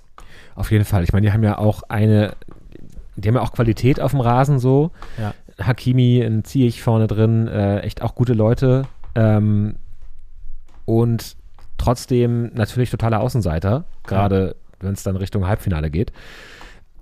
Und halt diese Leidenschaft, die du erwähnt hast. Also da trifft dann auch was aufeinander, weil nur Leidenschaft äh, reicht dann auch nicht. Äh, also man braucht dann auch schon die, das Spielermaterial, das da in der Lage ist, auch den Ball dann entscheidend da irgendwie in den Kasten zu bringen oder in, in den, in den 16er, Ja. in die Box, wie Ja. man ja sagt. In the box. Und ähm, das hat er echt sehr gut harmoniert in Marokko. Also Qualität und Leidenschaft und auf einmal Halbfinale. Was auch so geil war, fand ich diese Supporter-Fans. Und das war auch verrückt in Frankreich, wo ja auch viele mit marokkanischem Background leben.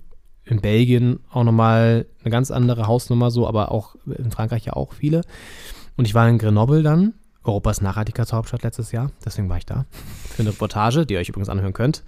Deutschlandfunk, Mediathek. Ähm, nee, aber das war so absurd. Es war Weihnachtsstimmung, Weihnachtsmarkt. Ich war dann, bin rübergelaufen nach dem Spiel und da war es noch relativ ruhig. Dann komme ich so runter und plötzlich war, kam immer mehr Leute mit so einer Marokko-Fahne um, um, um Hals und so generell so ins Stadtzentrum sammelten sich da und dann ging es da ab. Ich habe dir, glaube ich, so noch ein Video geschickt damals, Ja, ja. wo die da irgendwie vor dem Kirchplatz da standen und dann irgendwie da auch quasi so äh, Feuerwerk im Berlin-Style abgefeuert haben, nur nicht auf andere Menschen, sondern in die Luft. Ja. So und also sich halt mega gefreut haben einfach und dann auch so Lieder da angestimmt haben und einfach richtig friedlich gefeiert haben und auch, also ja, da hat man so gemerkt, wie viel denen das bedeutet, ne? Autokurs und dann habe ich gesagt, okay, krass, wenn das hier in Grenoble, jetzt keine Riesenstadt, 160.000 Einwohner, so Südosten Frankreichs an der Grenze zu Italien, echt ein relativ kleines Nest, so im Vergleich zu anderen Städten, da schon abgeht.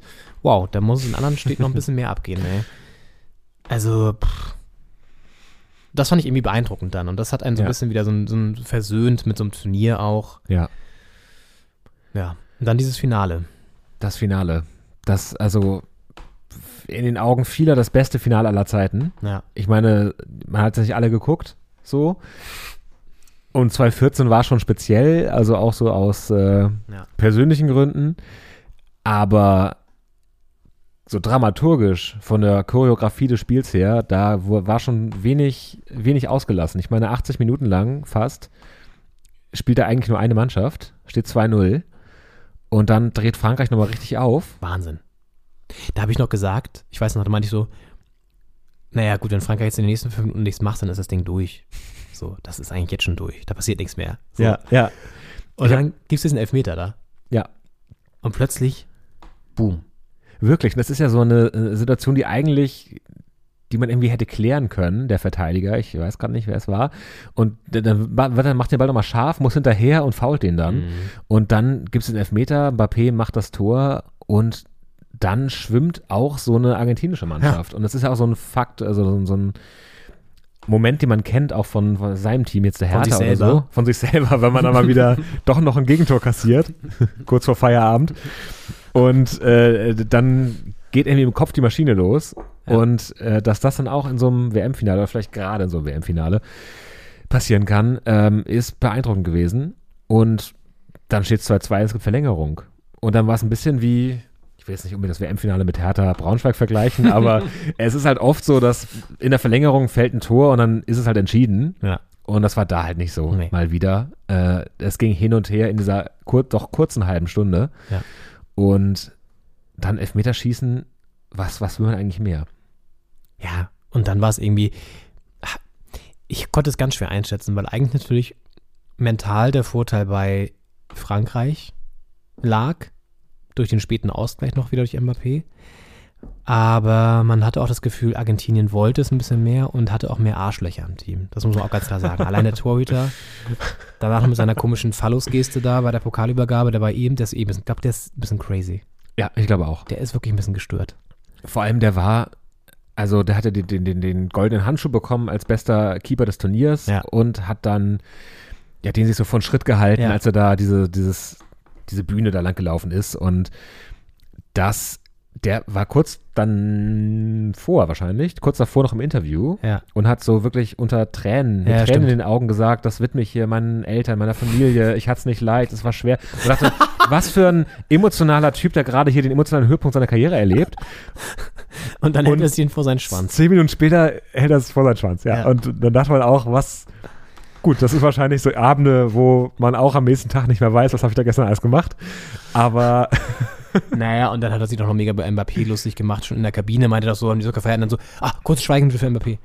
Hm. Und dann geht's weiter. So, also auch super unsympathisch irgendwie. Deswegen, Ja. ich habe auch mit Argentinien nicht so sympathisiert, muss ich sagen. Messi, hm, vielleicht schon so ein bisschen, aber mit dem restlichen Team, das sind auch, da sind viele Arschlöcher dabei. Das finde ich immer, das hat man schon nach dem Spiel gegen Holland gesehen. Da haben sie auch so vor der Bank dann sich so aufgespielt. Das mag ich dann immer nicht so gerne.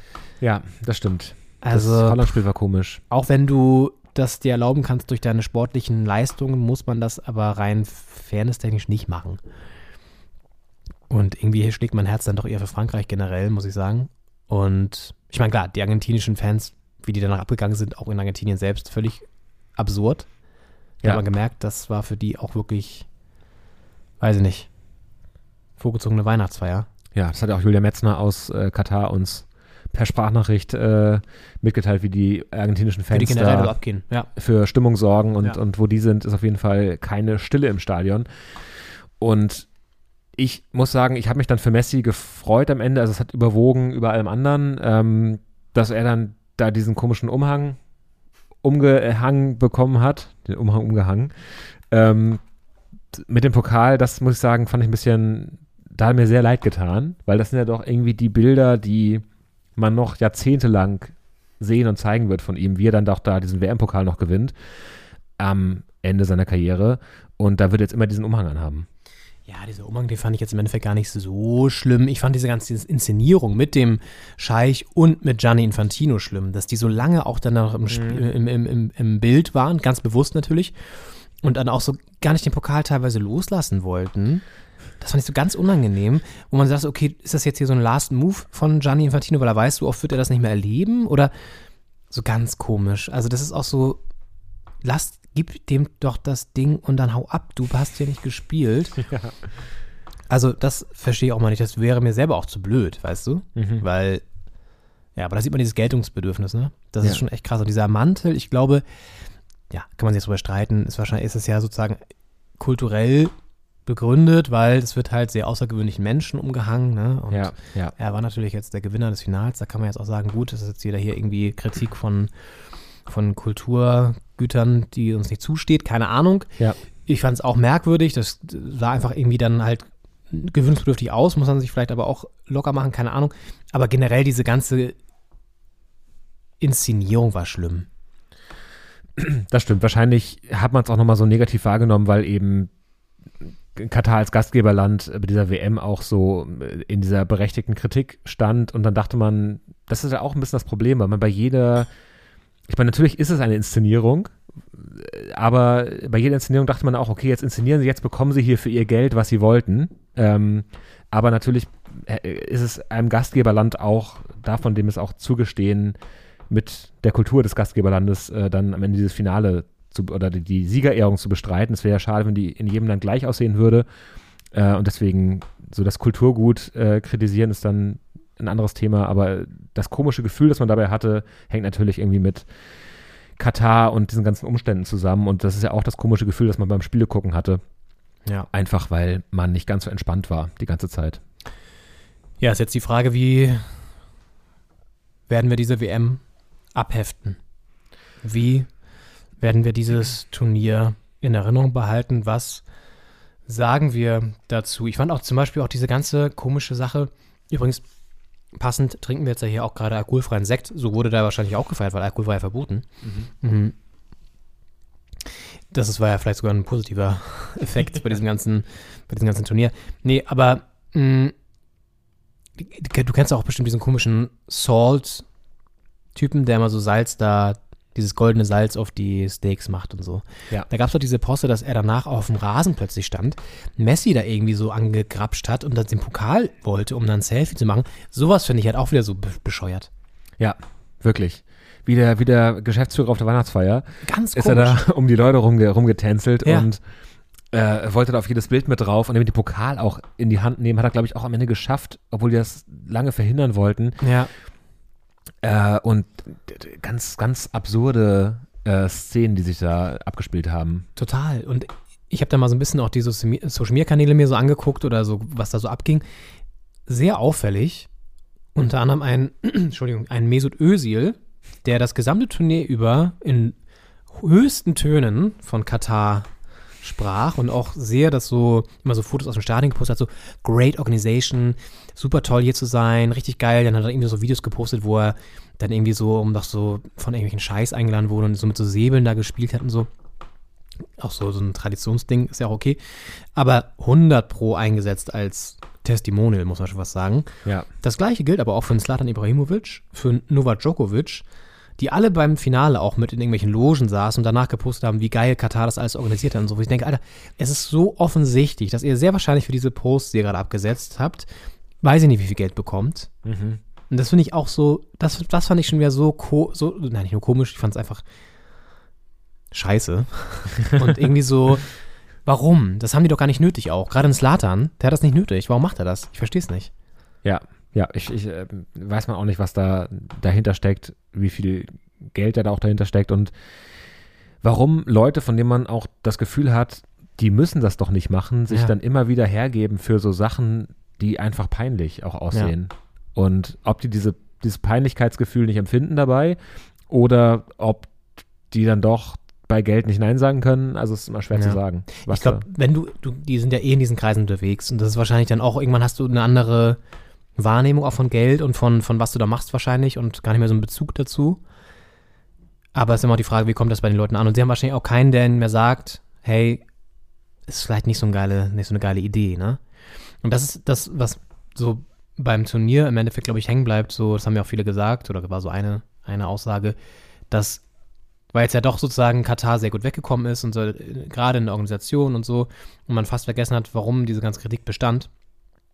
Aber im Endeffekt bleibt halt hängen, dass Katar einfach versucht hat und es auch teilweise gelungen ist, mit Geld sich ein Image zu erkaufen und mit Geld sich einfach alles zu kaufen. So.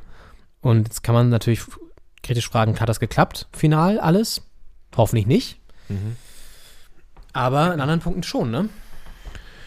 Ich frage mich ja auch, wie es so in der Zukunft aussehen wird. Ich meine, Saudi-Arabien hat ja auch Interesse, äh, irgendwie Olympische Winterspiele auszutragen und auch Fußball-WM und alles Mögliche. Mit Griechenland und irgendwie noch jemand anderes zusammen. Warum? Verstehe ich Mhm. auch nicht. Und es ist ja ein relativ prominenter Wechsel auch noch kurz vor Jahresende äh, Ja. hat stattgefunden. Cristiano Ronaldo, CR7, wechselt zu Al-Nasser äh, und in die saudi-arabische erste Liga. Und hat er ja auch anscheinend, ähm, also hat einen sehr hochdotierten Vertrag, es sind 200 Millionen Euro im Jahr kolportiert und irgendwie 100 Millionen Handgeld, also relativ äh, Signing Fee. entspannte Konditionen finanziell und äh, dann wohl auch, dass er danach oder währenddessen so eine gewisse Botschafterrolle einnimmt und in diesem ganzen Bewerbungsprozess ein gutes Wörtchen einlegt für das Gastgeberland. Und das Ist doch schön. Ist schön, dass, äh, da, das gönnen wir ihm. Es lief ja zuletzt im, im Herbst seiner Karriere nicht mehr so rund da bei Manchester United. Und äh, Real Madrid hat anscheinend nicht angerufen. Ich glaube, da hat er eine Weile, äh, er hat da trainiert, sich fit gehalten. Äh, sein Sohn ist auch äh, da wieder in der Jugendakademie äh, unter Vertrag. Ähm, und ich glaube, er hat ein bisschen darauf gehofft, dass da doch nochmal ein Angebot kommt, vielleicht. Äh, dass er nochmal eine Saison dranhängt von Real. Ja. Aber das kam anscheinend nicht. Und dann geht er jetzt nach Saudi-Arabien. Und ich frage mich halt, wir haben jetzt über Katar, das war doch ein ziemliches, ziemlich großes Thema. Ich frage mich, wenn Saudi-Arabien jetzt das nächste Land aus dieser Region Mhm. ist, wie reden wir dann drüber? Und ähm, nutzt sich so eine Empörung auch ab? Mhm. ähm, wie sehr können wir auch, ich meine, es ging ja auch äh, bei uns teilweise um die Frage, schließen wir die arabische Welt aus der Fußballfamilie aus oder gibt es nicht doch auch einen Weg, die zu integrieren, äh, eine, eine Weltfamilie zu werden? Ähm, was ist da überhaupt der richtige Weg? Ja. Und, und wie reden wir jetzt zukünftig über das Thema? Ja. Ja, das sind alles berechtigte Fragen. Und ich glaube, mit denen müssen wir uns auch auseinandersetzen. Also ich glaube, der Zug ist abgefahren, was das Thema Geld angeht, weil das ist, hat so absurde Züge angenommen, das kann man, glaube ich, kaum noch zurückschrauben. Und man, man sitzt ja fast schon achselzuckend vor der Meldung und denkt sich, ja gut, 200 Millionen, mein Gott, ist jetzt auch nicht die Riesenüberraschung. Obwohl das halt vor zehn Jahren noch völlig absurd gewesen wäre, ne? Ja. Aber durch diesen Einstieg auch von Katar bei PSG und so weiter, wo ja den, die ersten absurden, also nicht nur die, also es ging ja immer peu à peu nach oben, aber das war ja so der, der, ich sag mal, der Icebreaker auf der großen Fußballparty. Ähm, und jetzt die Geschichte mit, mit Cristiano Ronaldo, der sich ja eh so ein bisschen ins Abseits gekickt hat, auch mit Interviews bei so einem sehr rechtspopulistischen Dude, wo er dann ja irgendwie dann sich ausheulen durfte, was Manchester United angeht und so. Also alles so Sachen, wo man sich auch so denkt, es ist alles irgendwie, es driftet so ganz komisch ab. Und das ist ja, reden wir ja auch schon seit Jahren drüber, aber die Fußballwelt muss sich halt überlegen. Ich meine, die Einschaltquoten jetzt zumindest in Deutschland waren halt deutlich niedriger bei der WM jetzt. Das heißt, die Fans wandern schon ab, haben keinen Bock mehr drauf. Deswegen ist auch diese Lust auf den echten Sport, wie jetzt zum Beispiel die Bundesliga, glaube ich, durchaus wieder da. Die kann aber natürlich auch ver- äh, abhanden kommen, wenn da immer mehr Vereine wie RB Leipzig und so reinkommen. Auch jetzt das Investment dabei Hertha ist natürlich kritisch zu sehen. So, aber da wird immerhin ja noch 50 plus 1 aufrechterhalten und ja, das hast du halt in der Premier League auch schon lange nicht mehr. Also kurzum, die arabische Welt, das hat Ronny Blaschke auch gesagt, ist halt das, was der Kapitalismus und die Entwicklung des Fußballs eigentlich jetzt nur in der logischen, die logische Ausführung sozusagen, ne? Und ich glaube auch, man sollte nicht so exklusiv sein und sagen, ja, die wollen wir nicht hier dabei haben und so, weil warum? Auf der anderen Seite ist halt die Frage, ob, also ich denke, man muss es trotzdem und darf es immer kritisch hinterfragen und begleiten, weil sonst, wenn man das nicht mehr tut, bekommt es so eine Legitimation.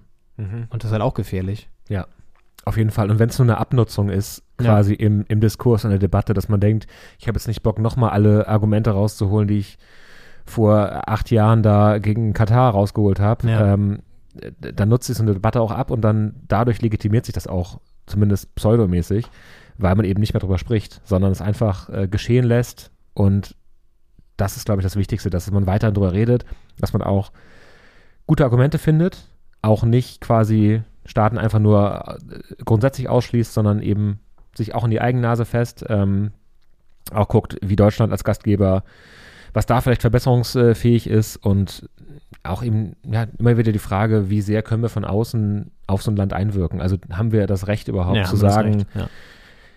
so müsst ihr das machen bei euch im Land und wie kann man trotzdem eben die, die, die, die Rechte von Frauen, die Rechte von Schwulen und Lesben, von LGBTQ äh, stark machen, global, weil das eben kein rein deutsches, europäisches Thema ist, sondern ein globales Thema.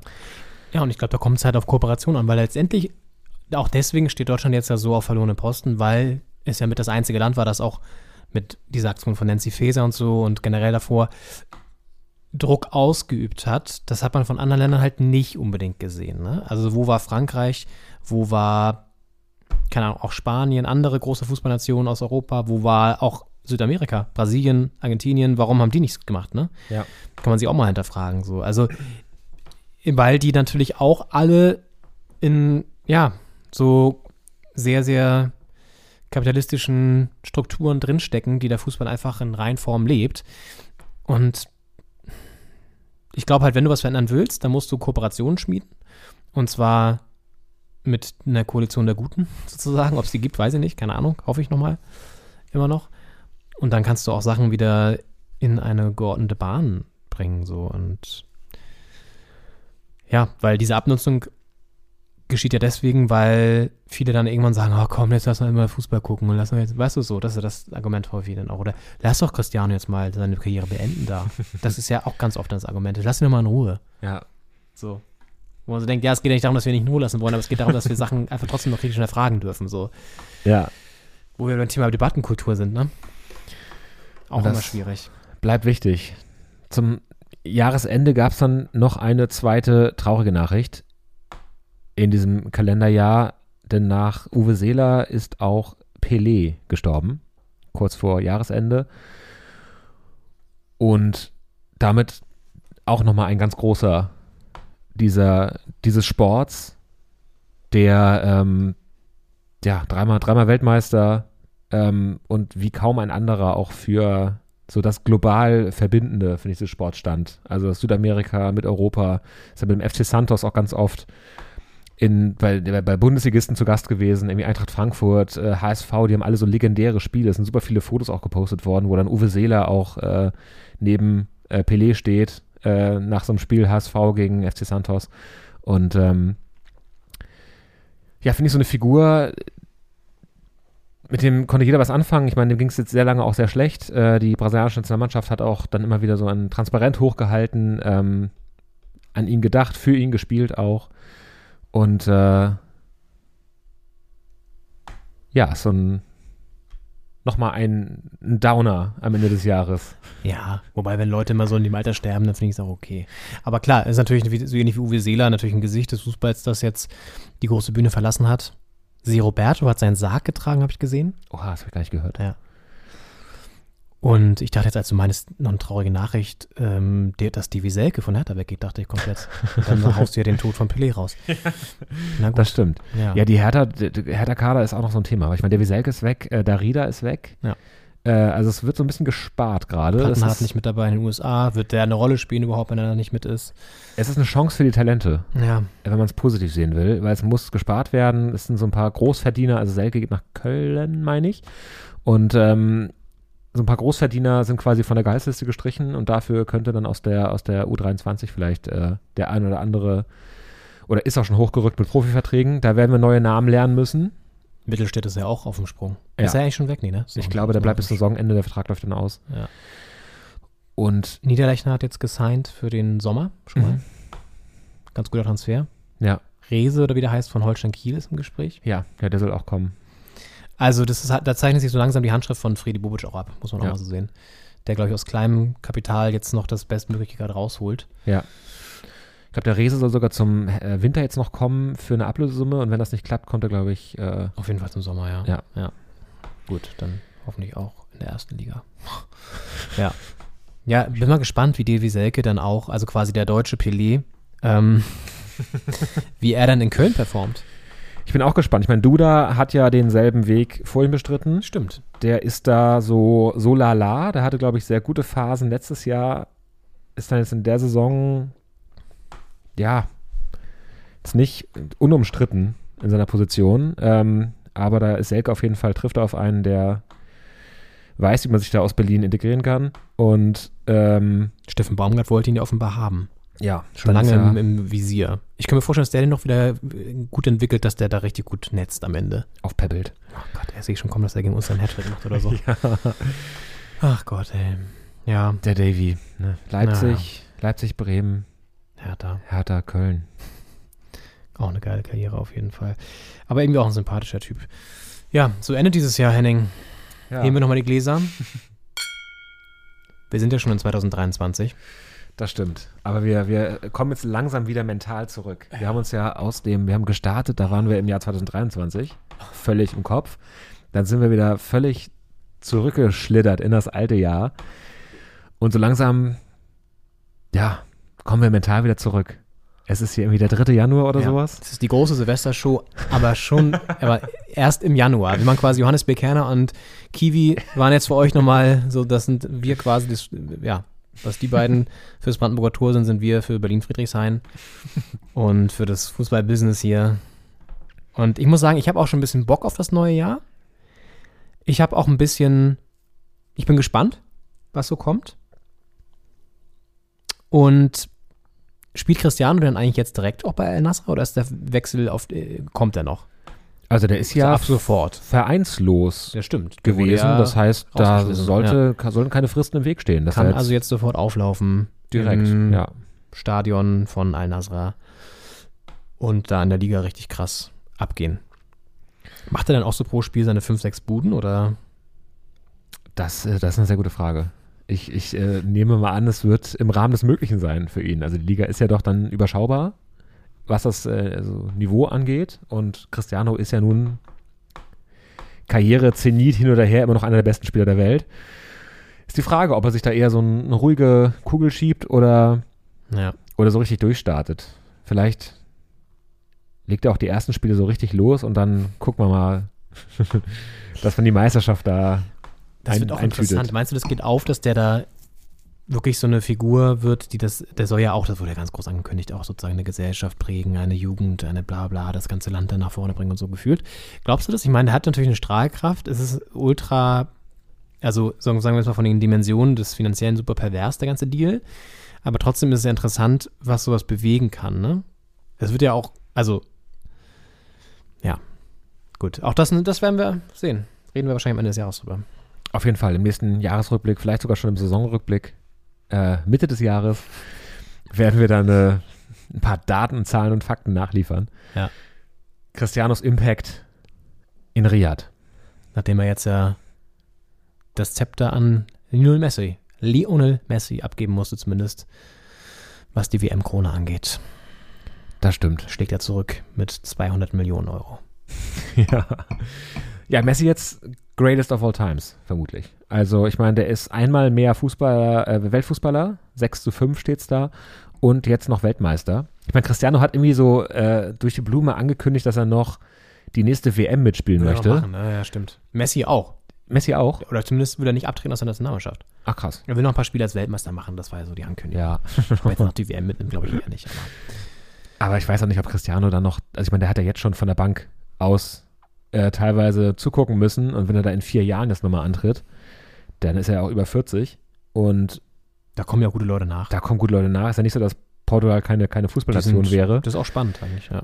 Und ähm, deswegen, also klar, er kann von der, von der Bank nochmal als Maskottchen, kann er da easy nochmal äh, Ja. mitmachen, aber ob er dann das Land da zur WM schießt, ich bezweifle das jetzt mal. Ja, das stimmt. Und am Ende wird sowieso der größte der nächsten zehn Jahre wird eh Kylian Mbappé, wenn da nicht irgendwas ganz schief läuft. Ja. Also wenn der so weitermacht, wie er jetzt schon losgelegt hat. Ja, das fand ich übrigens, war äh, irgendwie die Szene des, des Finals oder eine der Szenen, wo Kylian Mbappé, der ja auch schon Weltmeister ist und quasi seinen zweiten Titel jetzt verspielt hat im Finale, der irgendwie auf dem, auf dem Rasen sitzt und Frankreichs Präsident Emmanuel Macron versucht, ihn zu trösten. Und ich glaube, Macron war so ein bisschen aus auf äh, junge Wähler und wollte so ein bisschen, Bisschen gute Bilder mit Klar, Mbappé machen. Und also wie sehr kann man bitte un, also wie sehr kann es einem am Arsch vorbeigehen, dass gerade der Präsident des eigenen Landes neben einem steht und äh, dass man da so sitzen bleibt und sich nicht trösten lässt, weil es ist gerade schade und trauriger, Ja. dass du nicht zweimal Weltmeister bist, sondern nur einmal. Er hat ja gesagt, du bist erst 23. Das, das, also, ich fand ich übrigens ganz, also ich fand es eigentlich ganz cool, wer ja so abgegangen ist. Dann habe ich danach auch gedacht, ja gut, war natürlich alles politische Inszenierung und so. Er hat auch so eine Rede noch gehalten in der Kabine. Trotzdem habe ich mir dann so gedacht, Olaf Scholz würde sowas nie machen. Ja. Und der wird, würde auch überhaupt keine gute Figur dabei abgeben. Das ist insofern, finde ich, Macron schon einen Ticken geiler. Ja. Da kann man sich jetzt drüber streiten, ob das jetzt alles, ne, wie gesagt, ihm dann so auf sein Konto einzahlen soll. Ja, klar. Aber ich finde, dann lieber so jemanden, der sich auch ein bisschen inszenieren kann und dadurch irgendwie so ein bisschen so eine, so, weiß nicht, einfach irgendwie so Entertainment-Faktor hat als Schnarchnase Olaf, oder? ich finde auch. Also, aber ich, ich fand halt auch Mbappé da irgendwie sehr cool. Vielleicht ein bisschen zu cool. Aber vielleicht braucht man das auch dann. Ach, der wird noch, der wird euch, das ist meine Prognose, die ich jetzt auch von den Buchmachern wahrscheinlich nicht viel bekommen werde dafür, aber der wird auf jeden Fall noch eine kranke Karriere ich glaube auch. vor sich haben. So ein goldener Ballon wird da noch drin sein. Ne? Ja, wobei, ich meine, wo wird er hinwechseln, habe ich auch dann gefragt. Vom PSG, wohin? Wohin soll es gehen? Geldtechnisch kann es nicht besser werden, aber von der Mannschaft gut, vielleicht doch auch nochmal Barcelona, Real, Ja. England. Steht, die Welt steht ihm offen. Ja, vielleicht zusammen mit, mit Haaland. Oh Gott, stell mal vor, Haaland FAP, Alter, das wäre ein kranker Sturm, ey. Also, das ist nicht unmöglich. Wir werden da ein Auge drauf haben. Ja. Für euch äh, und für uns und werden diese ganze turbulente, irrsinnige Fußballwelt auch in diesem Kalenderjahr 2023, an das man sich noch gewöhnen muss, im Auge behalten. Ich habe noch nicht auf die Jahreszahl geschrieben. Ich finde es am Anfang, immer, wenn man das Datum schreibt, muss man sich sehr konzentrieren. Ja, Aber so oft schreibt man es auch nicht mehr. In der Schule war es immer stimmt, Thema. schreibt man kaum noch eigentlich. Ja. Der Kalender auf dem Handy macht es ja zum Glück automatisch alles.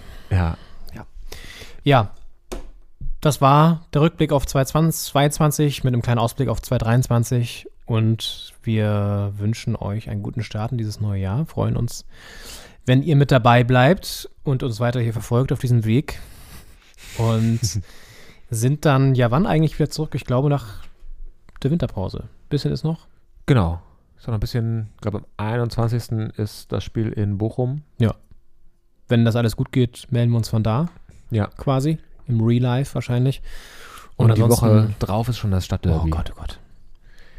Geht dann Schlag auf Schlag. Dann fahren wir von da aus nach Wolfsburg. Nee, haben Wolfsburg zu Hause, glaube ich sogar. Und dann das Derby.